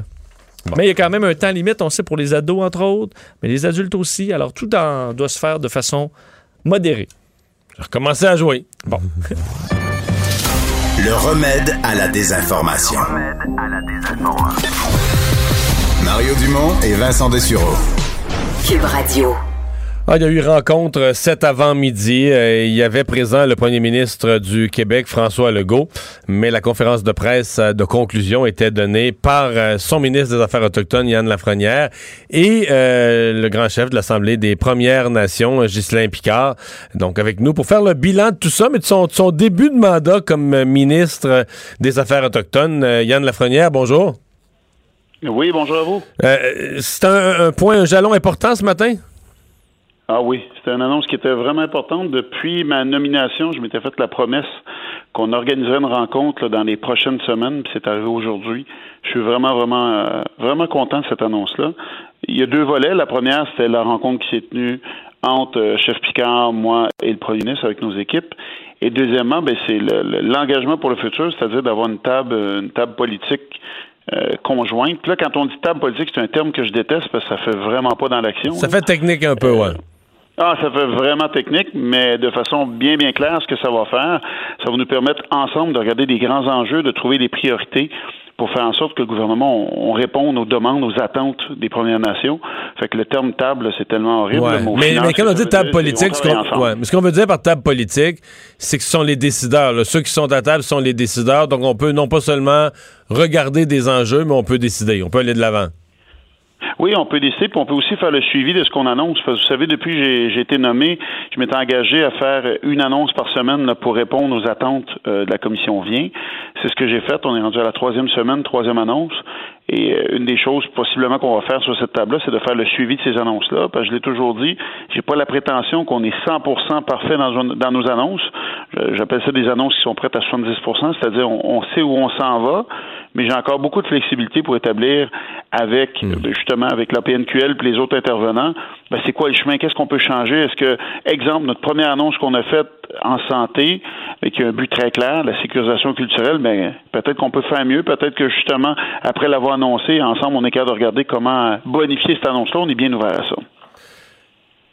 Dans la rencontre de ce matin, évidemment, un des volets, c'était la rencontre entre le, le- grand chef Picard et le premier ministre, M. Legault, parce que leur dernière rencontre, ça avait pas bien été. Là. Euh, ça devait avoir lieu, je pense, à 10 h le matin. À 10 h moins une, euh, Ghislain Picard change d'idée, annonce ça aux médias. Le premier ministre attend dans son bureau à une minute de préavis, se fait avertir qu'il n'y aura pas de rencontre. On avait senti M. Legault très vexé. Euh, Est-ce qu'ils sont revenus là-dessus euh, deux minutes ce matin, juste pour mettre la petite mise au point à laquelle vous avez assisté? Je peux vous dire qu'on est rendu ailleurs, puis on avance. On avance. Moi, je suis content de la rencontre. C'était un élément qui était important. Et vous savez, euh, on ne fera pas le passé, on ne fera pas l'histoire. Mais une chose qui est claire, c'est qu'une volonté bien claire de travailler ensemble. Puis l'autre, chose que je n'ai pas mentionné, qui pour moi était vraiment importante, c'est l'engagement qu'on a aussi, l'engagement du premier ministre avec l'ensemble des chefs, grands chefs, de se rencontrer une à deux fois par année. Euh, ça, ça avait été demandé et c'est un engagement qui est ferme. Là, on va regarder avec euh, chef Picard de quelle façon on va le faire dans le futur, mais il va y avoir une rencontre entre chef et grand chef. Oui, ça a été évoqué. Ce que vous avez dit, Mario, euh, le passé, ça a été évoqué, mais rapidement, on est passé à d'autres choses. Puis moi, je suis heureux de vous dire qu'on avance là. C'est fini. On est parti sur d'autres choses. Ben, Il y avait un contexte, il y avait une réalité qui existait. On est rendu ailleurs. Puis là, on est dans l'action. Fait que moi, ça me rassure. Euh, Comment vous euh, comment vous vivez votre, votre début comme euh, comme ministre? Parce que bon euh, la plupart de vos collègues ont été nommés euh, euh, jour 1, il y a eu deux mini remaniements mais des déplacements la plupart ont été nommés jour 1, la CAQ venait d'être élue etc. Vous à ce moment-là vous êtes resté euh, député. Et là vous arrivez en remplacement d'une collègue qui se fait tasser. Évidemment elle qui peut vivre ça durement sur le plan humain. Là c'est vous qui prenez la place et vous arrivez dans un ministère où si on vous nomme c'est parce que c'est parce que ça va pas bien. Il n'y a pas de cachette que vous arrivez un peu dans, dans le rôle de pompier ça ça se vit comment à la fois sur le plan humain et politique là? Mais il y a plusieurs choses. Vous avez mentionné que c'est déchirant parce que c'est- un moment qui est difficile pour une collègue, une collègue que j'apprécie beaucoup. Et en passant, petite histoire, moi je la connais bien. J'ai travaillé avec elle à plusieurs reprises. Je me suis déplacé en région, entre autres à Val d'Or, à quelques reprises avec vous elle. l'avez C'est aidé dans les dossiers autochtones là? Oui, c'est une femme de cœur, une femme que, pour qui j'ai beaucoup de respect. Alors, c'est sûr que c'est déchirant quand arrive un, un événement comme ça. Moi, je suis, je, suis flatté d'avoir été nommé. Je, je prends ce rôle-là avec beaucoup d'humilité.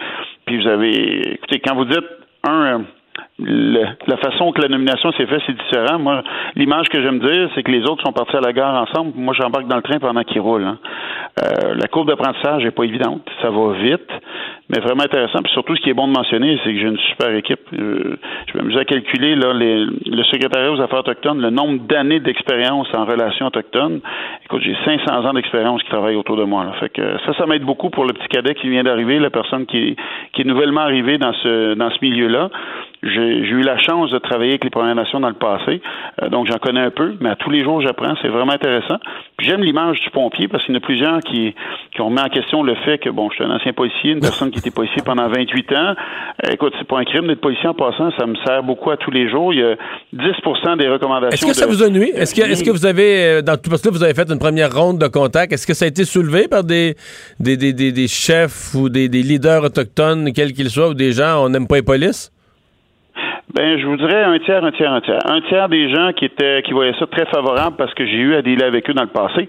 Euh, dans mon travail de policier, je me suis rendu dans des communautés autochtones, entre autres à Wimotashi. Je me suis rendu communauté algonquine aussi, donc les Atikamekw, les Algonquins, euh, communauté Mohawk aussi. Donc le tiers qui était favorable. Et un autre tiers qui me connaissait pas beaucoup. Puis ça, c'est très drôle parce qu'il y en a plusieurs qui m'ont dit, ben, je te connais pas, mais j'ai parlé à mon chef de police. Il m'a dit qu'il te connaît bien puis de te faire confiance. que ça, ça m'a aidé. Puis il y en a d'autres qui étaient plus euh, un petit peu réfractaires. Puis ça, je les ai regardés. Jugez-moi sur les actions. Puis c'est ce que je fais. Moi, je me dis, au final, euh, j'ai à livrer, je vais être jugé sur ce que je fais. Là, présentement, on fait des annonces à chaque semaine, mais à tous les jours, il y a des enjeux, il y a des dossiers. Alors, je me plais dire que été euh, pompier temporaire pendant plusieurs années. C'est plus ça qui me sert présentement, parce que j'éteins pas mal de feu, je trouve. Je veux revenir sur euh, la situation euh, qui, qui, a mis le feu aux poudres, là, évidemment, la mort de Joyce Echaquan, mais plus largement, cette situation de, de, racisme, je pense qu'il faut l'appeler crûment, euh, racisme épouvantable là, dans les propos qui s'est vécu dans un milieu hospitalier en plus. tout le monde dénonce ça. En même temps, comment on fait comme ministre pour dire ça se reproduira plus là, euh, dans un hôpital ou dans un CLSC ou dans une école ou dans un autre lieu, euh, d'avoir des gens qui, qui, ont des préjugés terribles puis qui sans gêne les expriment en pleine face des, des autres. Là. Ben, il y a plusieurs choses dans, le point que vous amenez, puis c'était une situation qui était incroyable. Moi, j'appelle ça un électrochoc. Je pense que ça a choqué beaucoup l'ensemble des Québécois qui ont vu ça. Moi, j'ai plusieurs amis dans la communauté qui m'ont dit, là, ça vous choque parce que vous le voyez, mais nous, ça fait longtemps qu'on vous le dit. Ça existe, c'est présent. Euh, vous avez dit comment promettre ça. Moi, la journée que je vais commencer à promettre que ça n'arrivera plus jamais, personne ne va, va, me croire. Je peux pas promettre ça. Ce que je peux promettre, cependant, c'est de tout mettre en œuvre, de mettre des mécanismes, de faire des formations. Puis c'est ce qu'on fait là. Les annonces qu'on fait, c'est pour donner suite à ça, pour s'assurer que ça ne se reproduise plus. On va tout faire, mais de le promettre, je serai jamais capable. Et moi, c'est pour ça que j'étais heureux de ma première annonce avec mon collègue Christian Dubé. Christian Dubé qui a mis beaucoup d'énergie pour qu'on soit capable de livrer ça, c'est-à-dire la sécurisation culturelle. ça a l'air d'un grand terme encore une fois.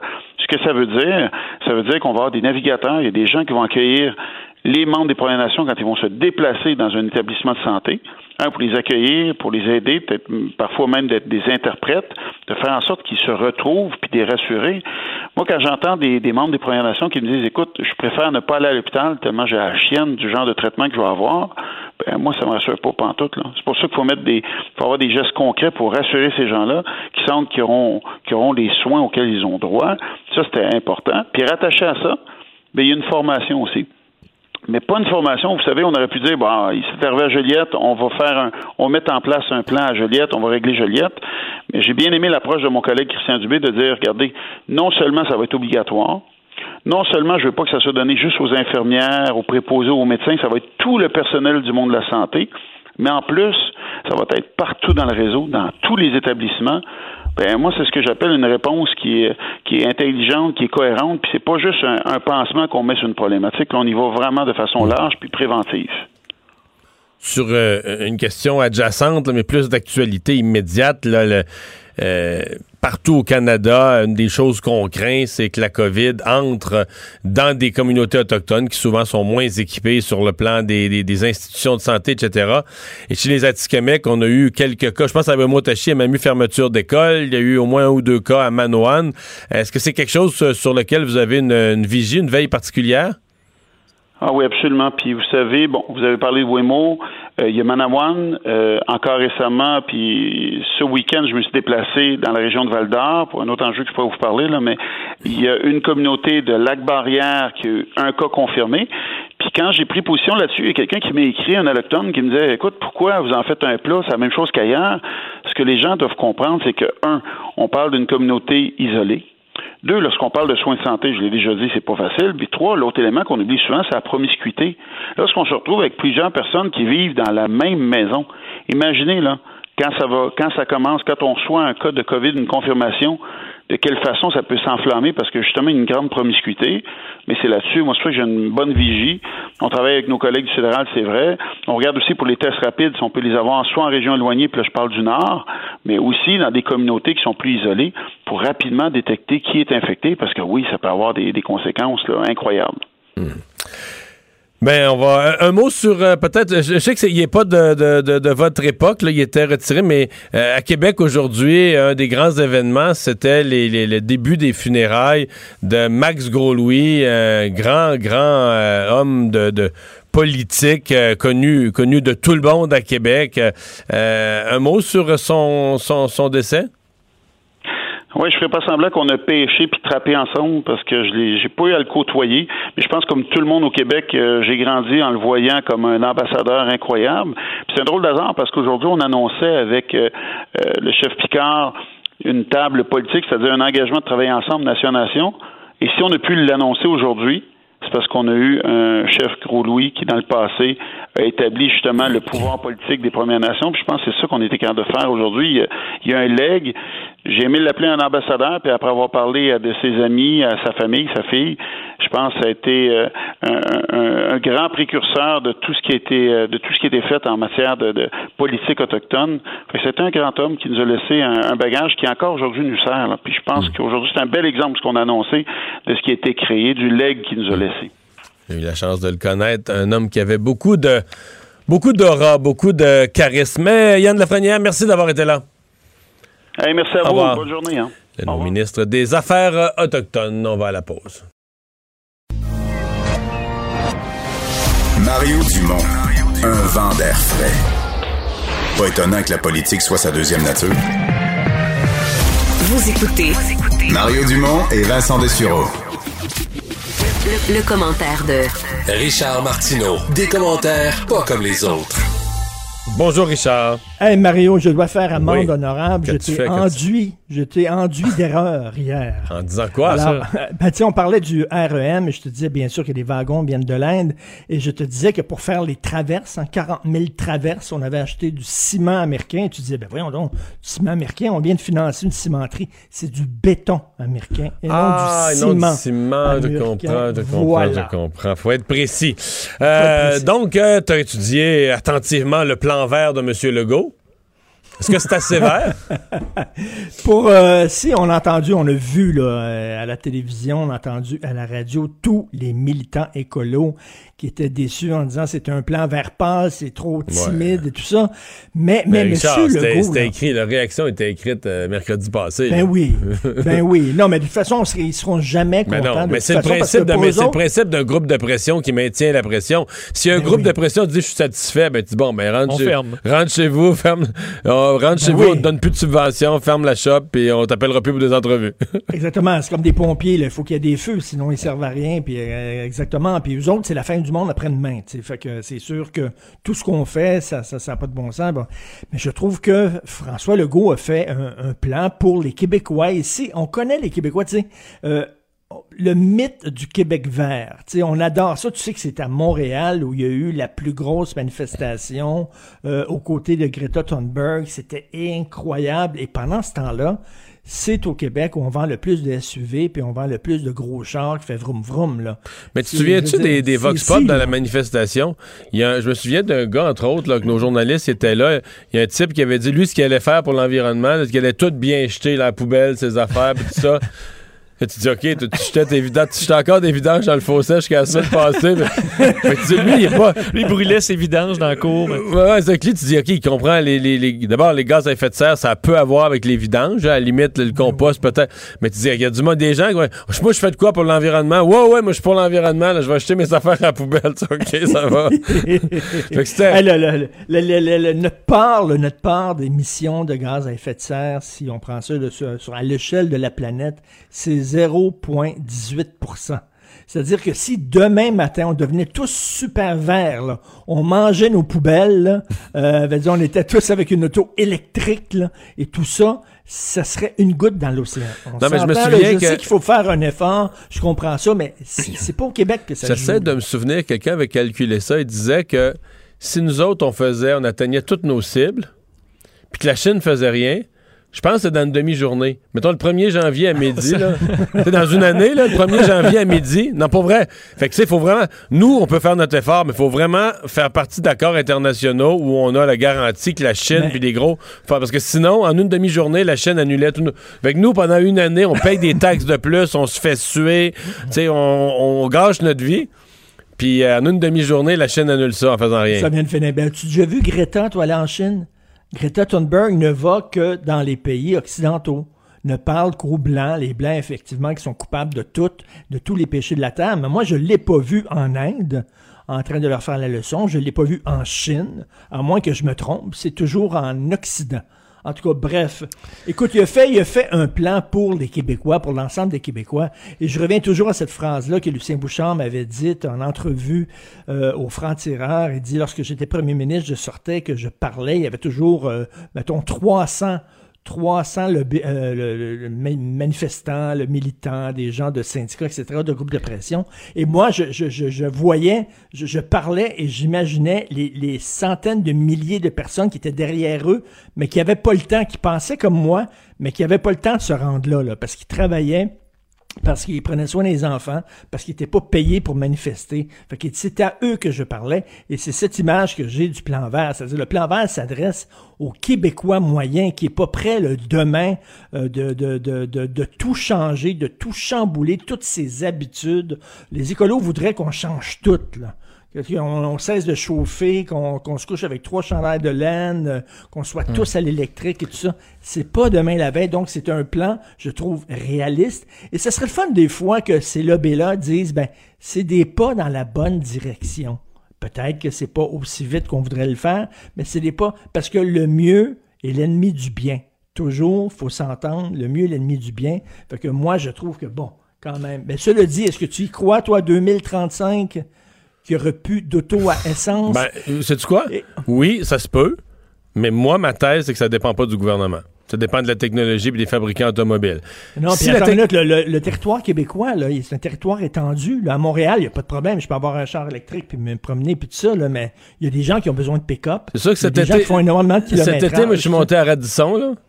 tu mets du gaz à Mont-Laurier, après ça, t'en mets à Matagami, après ça, t'en mets à l'étape, là, euh, à mi-chemin. Ouais, c'est sûr que avant de partir avec un auto électrique, il faut que tu sois sûr. Crime, c'est ça, là. C'est bien beau dans les, les, les, les villes, mais euh, pas sûr que à la campagne, c'est nécessairement euh, bienvenu, on verra. Un lien encore avec un ben, l'écologie, avec Stephen Guilbeault, mais tu veux revenir sur les, euh, ses propos à Tout le monde en parle dimanche. Oui, il était Tout le monde en parle. Je ne l'ai pas regardé, mais c'est euh, Mathieu Bock-Côté qui rapporte les propos de Stephen Guilbeault, ministre du patrimoine, et euh, qui parlait bien sûr de toute l'histoire de, de, de, des Saint-Charlie Hebdo et la limite à la liberté d'expression. Et il a dit, nos droits s'arrêtent là où la blessure de quelqu'un d'autre commence.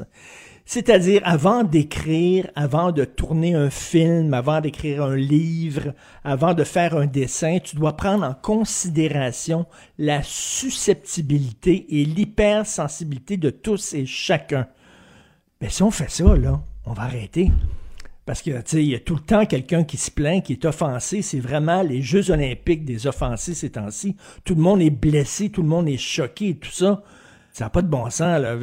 ça, pas de Mais sens. la difficulté, c'est que c'est que c'est inégal. Mettons par exemple la religion. Mais là, c'est que c'est les gens ne sont pas également blessés lorsque leur religion est heurtée. Mais c'est vrai.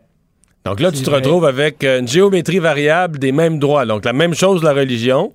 Fait qu'un catholique, un catholique, tu peux l'attaquer, lui, à 10 sur 10 d'intensité, puis il n'y a rien qu'à fermer sa gueule. Euh, un juif, il faut que tu fasses attention à 6 sur 10, puis un musulman à 3 sur 10, un sixte à 8 sur 10. Donc, tu, tu vas faire une gradation de ceux que, selon qui sont plus ou moins sensibles. Mais là, tu dis. Effectivement. Tu parles de et, et parce que, parce que moi, je suis heurté par ton dessin à toi. Si tu fais un dessin, Mario, et ce dessin-là me heurte, et je me sens agressé, ton dessin devient de facto objectivement une agression, même si c'était pas dans ton intention du tout, parce que moi, je me sens euh, agressé, ça devient une micro-agression. À un moment donné, tu ne peux pas. Moi, je, trouve qu'il a vraiment bu le Kool-Aid. Il est rentré dans la secte du Parti libéral et euh, il prend maintenant exactement le même discours que Justin Trudeau tenait au lendemain de la décapitation de ce professeur-là à Paris. Ça me, mettons, ça me, ça m'a beaucoup offensé. Ça m'a beaucoup heurté, ses propos. Il devrait arrêter de dire ça. Ça me fait de la peine. Mais euh, on a pas ce, débat-là n'est pas fini là. Hein. C'est euh, c'est ah, l'affaire de, l'affaire de la prochaine décennie là. Mais tu sais, tout le monde, il y, a, il y a des lobbies, c'est, tout le monde est une victime, chaque groupe est une victime, chaque groupe brandit son drapeau de victime et d'être offensé. Et avec les petits lapins qui sont pas capables d'être confrontés à des idées qui ne sont pas les leurs, qui demandent à l'université Saint-Bordel, où ça devrait être un lieu de débat, d'avoir des safe space pour être protégés des idées qui leur font mal, qui les offensent, à un moment donné, avec cette génération élevée dans le papier bulle, comment qu'on va faire? Il y a O'Toole qui, depuis qu'il a pris la direction du Parti conservateur, euh, ne, ménage pas ses propos quand vient le temps de commenter la relation du Canada avec la Chine. Ah, écoute, Vincent, c'est tout le- l'admiration que j'ai pour la Chine. Je suis tellement Oui. content d'entendre. Oui, tu connais. hein? Oui. Alors, je suis tellement content d'entendre un politicien au Canada dire à un moment donné, il va falloir se tenir debout en- envers la Chine. Il dit la Chine, parce que là, on est en train de discuter quelle entreprise va pouvoir profiter du Klondike, du 5G, quelle entreprise va pouvoir participer à ça. Et lui veut que Huawei soit totalement interdit, qu'on les empêche. Là, de ça fait deux jours qu'il qu'il martèle ça, là. hein?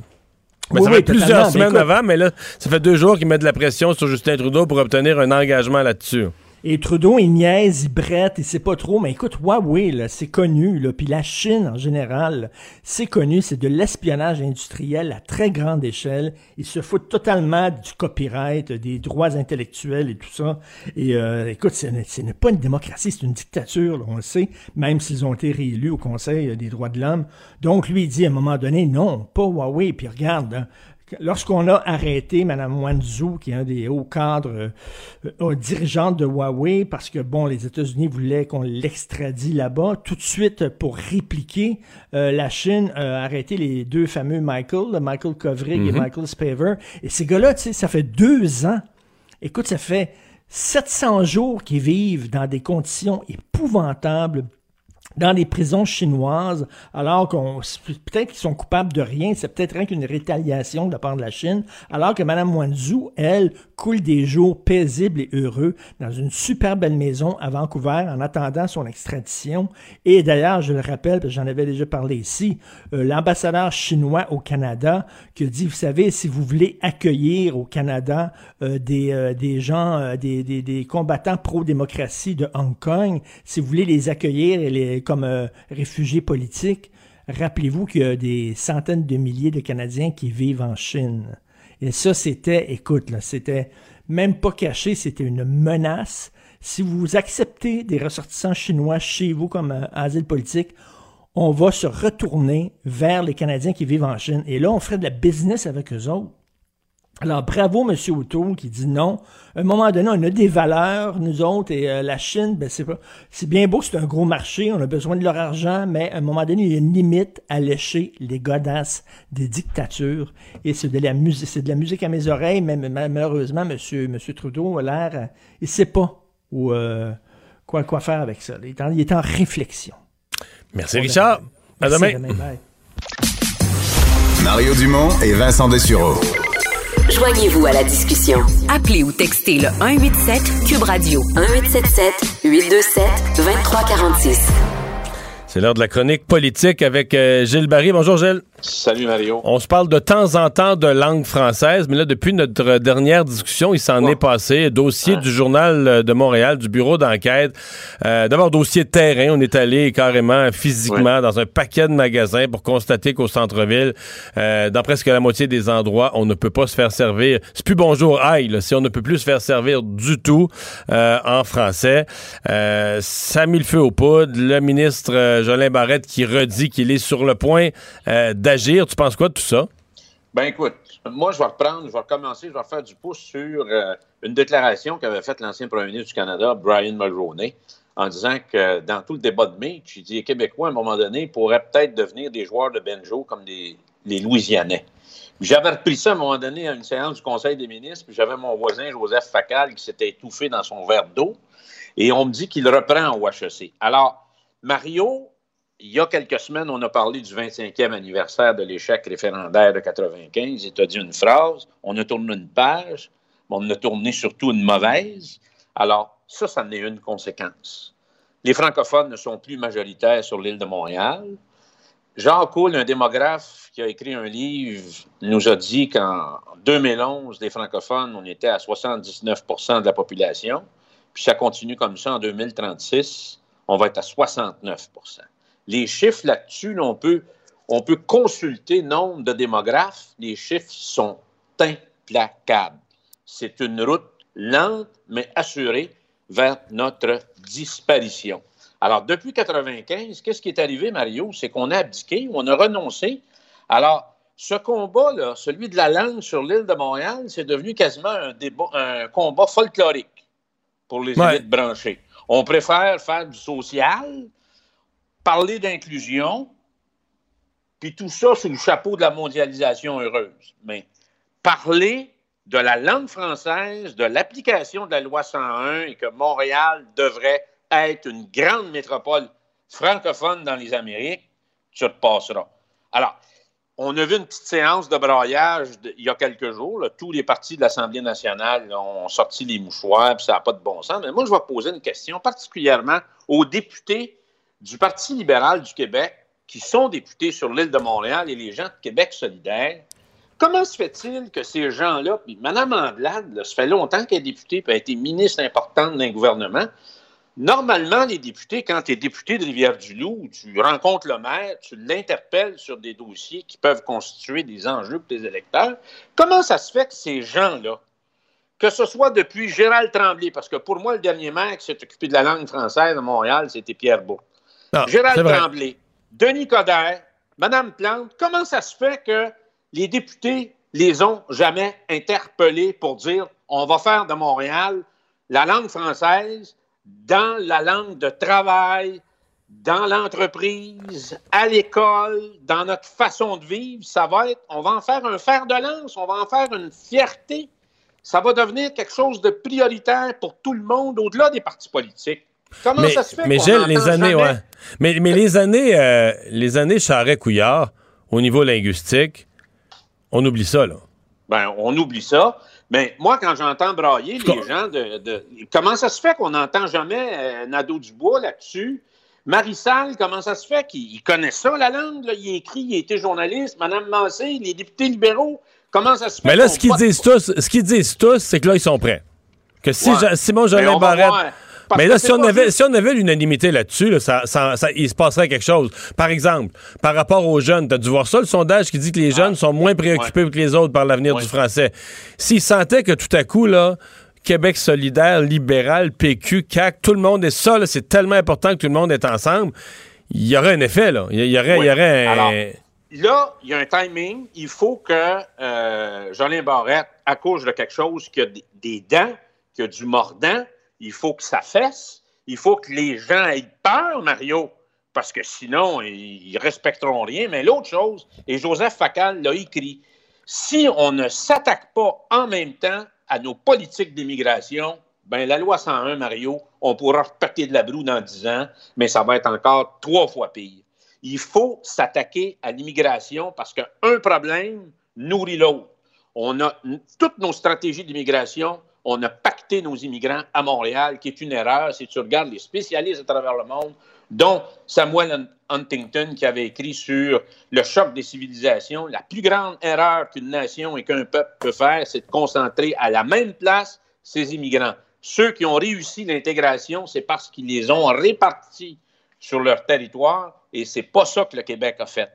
Alors, il faut s'attaquer à l'entente Québec-Ottawa sur l'immigration si on veut être en mesure de se donner les moyens puis les outils de contrer Mais, ça Gilles, puis de redresser la situation. Sur la question de l'immigration, la, comment je dirais ça, le, le, le libellé général de notre politique, c'est que les immigrants qui viennent au Québec, soit ils parlent français, soit ils l'apprennent. C'est ce que le monde pense. Je pense que tu questionnais le Québécois moyen, là, il a l'impression que c'est ça. Ils pensent ça. Est-ce que c'est ça? Ben, c'est pas ça pantoute. Écoute, il faut que tu lises. Les seuls, les, les seuls, la seule communauté qui s'est intégrée, puis encore là, les études de Hull ou de Guillaume Marois, le remède imaginaire, les seuls qui se sont vraiment intégrés à la société québécoise, puis qui apprennent le français là, dans les 30 dernières années, c'est les Latinos. Les autres oublient ça. Faut que tu comp- Les gens pensent qu'on a du pouvoir en immigration. Le seul pouvoir qu'on a, c'est au niveau des immigrants investisseurs, puis on a à peu près 30% de pouvoir à l'intérieur de, ce- chapeau-là. Les réfugiés, c'est zéro. les euh, raccommoder les familles, c'est 100% Ottawa qui décide de ça. Et ça, ça fait mal parce que quand le grand-père est ici, puis la mère s'en vient, puis les enfants s'en viennent, puis tout ça, ils s'en viennent tous à Montréal. Donc, à la fin de la journée, on a pété bien de la broue, on a sué. Les gens pensent qu'on a beaucoup de pouvoir, puis de responsabilité, puis des moyens pour agir sur l'immigration. La réalité, Mario, on n'a pas grand-chose à dire. Fait qu'ils peuvent rentrer par le petit chemin là, près de la colle, là. On paye les factures, puis ça finit là. Alors, c'est assez dangereux, Mario, et moi, je te dis, ça va prendre un- une volonté politique manifeste, sans précédent dans l'histoire du Québec, pour être en mesure de retourner les tables à l'envers, parce qu'à Montréal, il n'y a pas un élu politique qui veut parler de ça. La majorité, c'est plus ses électeurs. Ouais, mais là, t'as peu, t'as peu, t'as peu, t'as peu. C'est peut-être notre job. Moi, je, moi là, mettons, j'attends la campagne à la mairie, là. Puis je me dis, moi, c'est ma job comme intervieweur, comme animateur, de faire que la question. Tu peux pas être. La prochaine fois, là, tu peux pas être maire de Montréal sans prendre des engagements importants en matière linguistique. Ça, c'est ma job de poser la question puis de- d'entendre les réponses. Puis que, au, moins que, au moins que le francophone de Montréal qui va aller voter sache à quelle, euh, à quelle enseigne les, les candidats se logent. Mais tu as entièrement raison. On a une responsabilité d'éveiller la population parce que, regarde, Mario, l'élection américaine a, démontré une affaire. On l'a, la cassure puis la fracture entre Montréal puis les régions du Québec. Il y a un fossé comme jamais dans l'histoire du Québec. Alors, la question de la langue, ça en est une, ça. Alors, il faut être en mesure de réparer ça, de corriger ça avec des moyens très puissants, mais en même temps, Mario, euh, la question de l'immigration est pas loin de ça. Alors, il va falloir aussi interpeller ce dossier-là. Je pense qu'il y a une volonté d'ailleurs du gouvernement Legault de s'attaquer à ça, mais moi, je suis d'accord avec mon collègue Joseph Facal pour dire on ne pourra pas régler la loi 101 tout seul. Il faut en même temps attaquer la Le question de des responsa- responsabilités en immigration. Sinon, Mario, on va tous s'acheter des banjos pour Noël puis se préparer à ce qui, ce qui nous attend. Ça, il va parler français au Québec comme en Louisiane. Merci beaucoup, Gilles. Salut. Salut. En rappelant euh, que le- la politique linguistique de Simon Jolin Barrette là, du gouvernement Legault devait sortir cet automne. Et pour avoir interviewé le ministre euh, ce matin sur les ondes de LCN, c'est plus certain pantoute qu'on va avoir ça avant Noël. On pourrait bien devoir attendre jusqu'en 2021. Mario Dumont et Vincent Dessureau. Inséparables comme les aiguilles d'une montre. Cube, Cube Radio. Cube Radio. Cube Radio. En direct à LCN. Moment de retrouver Mario Dumont. Mario, euh, prolonger les vacances des fêtes pour les jeunes, là, on sait maintenant que le gouvernement sait dans ses cartons. Il va nous a- le confirmer, mais euh, aujourd'hui, il a été un peu plus précis. On pense que ça va venir tout de suite après les fêtes pour donner aux jeunes le temps d'une quarantaine avant de retourner en classe. Voilà, donc on sait que ce serait après les fêtes qu'on rallongerait le congé. Et j'utilise le mot congé à dessein parce que ce serait euh, bel et bien un congé. Là, M. Legault a bien parlé de journées où il n'y aurait pas d'enseignement à distance, a bien parlé de journées qui ne seraient pas reprises. Et il a euh, tout bonnement hein, une certaine... euh, bon, une certaine bonhomie, de dire Ah ben non, les syndicats veulent pas, les, gros, les, les syndicats ont été très durs, la FAE a été très dure, qui voulait pas travailler plus longtemps au mois de juin. Fait qu'on pousse pas plus fort là-dessus.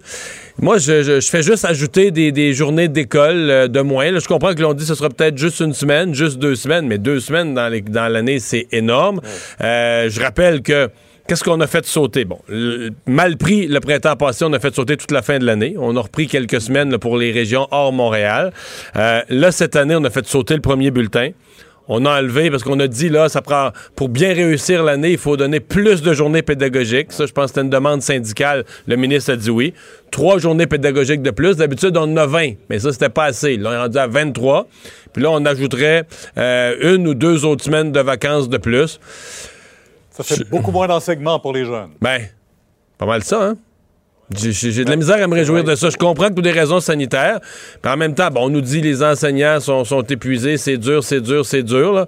Mais là, on va commencer. Sans compter qu'à distance, pour euh, ceux du secondaire, c'est de plus en plus difficile aussi là, de, de les garder motivés. Ouais, moi, je trouve qu'on sacrifie beaucoup pour les jeunes, sur le, pas, pas sur d'autres aspects, là, sur le plan de l'éducation. Et, et c'est un Ouais, rappel. ouais. Je suis peut-être euh, froid et bête là-dessus. Mais c'est vrai qu'il y a toutes sortes de conséquences. C'est dur ce qu'on vit, des conséquences psychologiques, tout ça. Mm-hmm. Mais 95% de ça va se réparer. C'est quand la vie va revenir, là, ça va être un mauvais souvenir. comme les gens qui ont vécu des guerres, toutes sortes de, choses qui arrivent, de, mauvais moments. Mais une éducation ratée, euh, des jeunes qui décrochent parce qu'ils suivent plus, des jeunes... Ça, euh, ça c'est dur, très, très dur à réparer. Même quand la pandémie va être finie, des jeunes mal éduqués, ils vont rester pris avec ça, ou des jeunes qui ont décroché ou qui ont abandonné l'école. Ça, c'est des conséquences permanentes de vie. C'est ça qui me préoccupe. Et le bon temps qu'on pourrait offrir pendant la période des fêtes, en tout cas, c'est pas très clair pour le gouvernement, mais il y a deux messages contradictoires là, entre Ottawa et Québec aussi là-dessus. là. Ouais. Mais, mais moi, je, je pense que M. Legault a dit qu'elle allait donner une réponse la semaine prochaine. C'est assez tôt, là, un mois pour faire ses invitations, euh, c'est, ça suffit. Euh, on comprend que ce sera assez peu comme rencontre. Mais moi, j'ai, lu à travers, j'ai entendu parler des gens, j'ai lu entre les lignes. Ce que je pense, là, le gouvernement a accepté que il va y avoir une petite hausse des cas, là, quelque part. Si on veut fêter Noël, si on veut avoir ces rassemblements, même si c'est juste 10 personnes, il- tu peux pas, tu peux pas avoir euh, autant de maladies qui circulent dans la société, puis qu'en permettant les rassemblements, il n'y a pas une transmission supplémentaire. Ce que le gouvernement C'est le craint... traçage qui va être important. Bon, mais ce que le gouvernement craint, mettons qu'on est à 1000 cas juste avant Noël, puis qu'à la mi-janvier, on a monté à 1300. Ça, le gouvernement va dire, bon, c'est pas si pire, c'est le prix à payer. Ce dont on a peur, c'est de monter à 3000 puis à 4000. Donc, ouais, ouais, ouais. C'est ça, de changer complètement, de l'échapper complètement. Et là, de se retrouver en janvier avec une troisième vague qui est très difficile à rattraper, très coûteuse au niveau euh, capacité d'aller à l'école, etc. Et là, euh, on regretterait d'aller à Noël. Donc, c'est vraiment la ligne fine entre dire, oui, faut accepter qu'il y aura un peu plus de cas. Faut juste pas que la situation vienne hors de contrôle dans, dans, dans la, Mais la- Trudeau, nécessité lui, de fêter euh, Noël. a pas tout à fait. Ouais, euh, Justin Trudeau n'a pas le même discours là-dessus. Lui, il dit euh, Noël, ça ne sera pas Noël cette année vraiment. Non, mais c'est parce que lui, il vit aussi qu'une réalité, c'est que dans l'Ouest canadien, présentement, ça va beaucoup plus mal qu'au Ouais, Québec aussi, là. hein. C'est vrai. C'est vrai. On va parler d'achat local parce qu'on sait que c'est important. Il y a une grande campagne qui est lancée par le ministre Fitzgibbon avec les maires de Montréal et de Québec. Mais en même temps aussi, euh, tantôt on le soulignait, Walmart, Amazon, des chiffres astronomiques. euh, ils font de bonnes affaires au Québec. Comme quoi, c'est le portefeuille qui prime souvent. hein? Le, portefeuille, le portefeuille, le pratique aussi. Euh, le panier bleu du gouvernement, là, c'est pas, un- pas un gros succès à date. Là, comme, euh, pour simplifier la vie puis compétitionner des sites où tu pitonnes en trois secondes puis tu te fais livrer quelque chose qui est chez vous 48 heures après. Donc, le panier bleu est pas dans la course. Euh, donc, c'est sympathique là, comme annonce. On peut pas être contre ça. Puis je pense qu'il faut encourager les gens qui ont les moyens ou qui peuvent. quand on peut acheter local, c'est bien de le faire. Mais, veut dire, faudrait... euh, c'est faudrait sur- sur un moyen party, faudrait sur le pas de penser qu'une petite campagne de publicité comme ça va faire déplacer des milliards d'achats. Là. Je veux dire, les gens, euh, les gens ont des, des- des revenus limités, surtout dans une année difficile comme celle-ci. Avec les revenus limités, on achète ce qu'on a acheté. Alors, quand c'est plus cher ou quand c'est plus difficile d'accès, souvent, euh, ça, ça fonctionne pas. Donc, c'est c'est une belle campagne, c'est sympathique, c'est un beau message. On fait attention à sa consommation de potes. Je vous reprends. Bonne soirée. Au revoir, Pierre. Alors, On disait euh, d'ailleurs oui. que les ventes à l'SQDC étaient en forte hausse. Ah oui, ça va bien partout. Aujourd'hui, tu vois. Ça va bien partout, ça. Euh, et sur le vaccin aussi, ça, on, disons qu'on est sur la- le pied sur l'accélérateur. Oui, on peut terminer sur une bonne nouvelle. Pfizer, on sait qu'il, dans les derniers jours, avait annoncé là, euh, bon, avoir un résultat positif avec sa, sa- sa- sa phase 3, euh, donnant un résultat, là, une, une efficacité à 90% Mais le directeur général de Pfizer, dans les dernières minutes, a annoncé qu'on était là, à quelques jours d'une demande d'autorisation de commercialisation aux États-Unis. On sait qu'on a une... Une espèce de demande, la procédure. D'urgence, euh, exact, qui permet donc d'avoir en quelque sorte une autorisation temporaire pour vacciner les gens. Et au fil où les nouvelles informations arrivent, on peut le retirer également rapidement.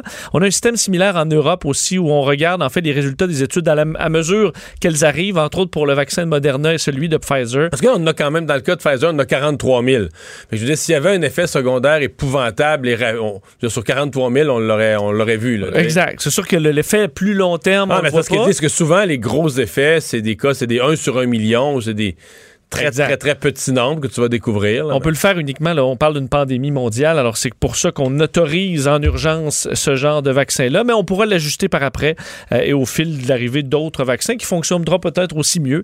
Alors à voir, mais c'est une bonne nouvelle. Dans les prochains jours, on avait dit troisième semaine de novembre, ce serait peut-être même cette semaine qu'on pourrait demander cette autorisation pour vacciner entre autres des gens dès le mois de décembre. Il manque une chose dans ta nouvelle. Là. Le Canada? Non, grâce à qui on a tout ça? Là? Ah, ben évidemment, Donald Trump va dire que c'est grâce à lui et il trouve qu'on lui donne pas assez de Ah. fleurs. Mais je pense que Pfizer allait Là- bien euh, av- avant Trump aussi. euh, on me dit à l'oreille, Mario. Ah ouais, tu penses que même sans Trump, Pfizer aurait cherché un vaccin? on en parlait euh, il y a cinq ans, puis... euh, Tu penses qu'il aurait cherché quand même un vaccin contre la COVID sans Trump? Je pense que oui. On va finir là-dessus. À demain. Cube Radio.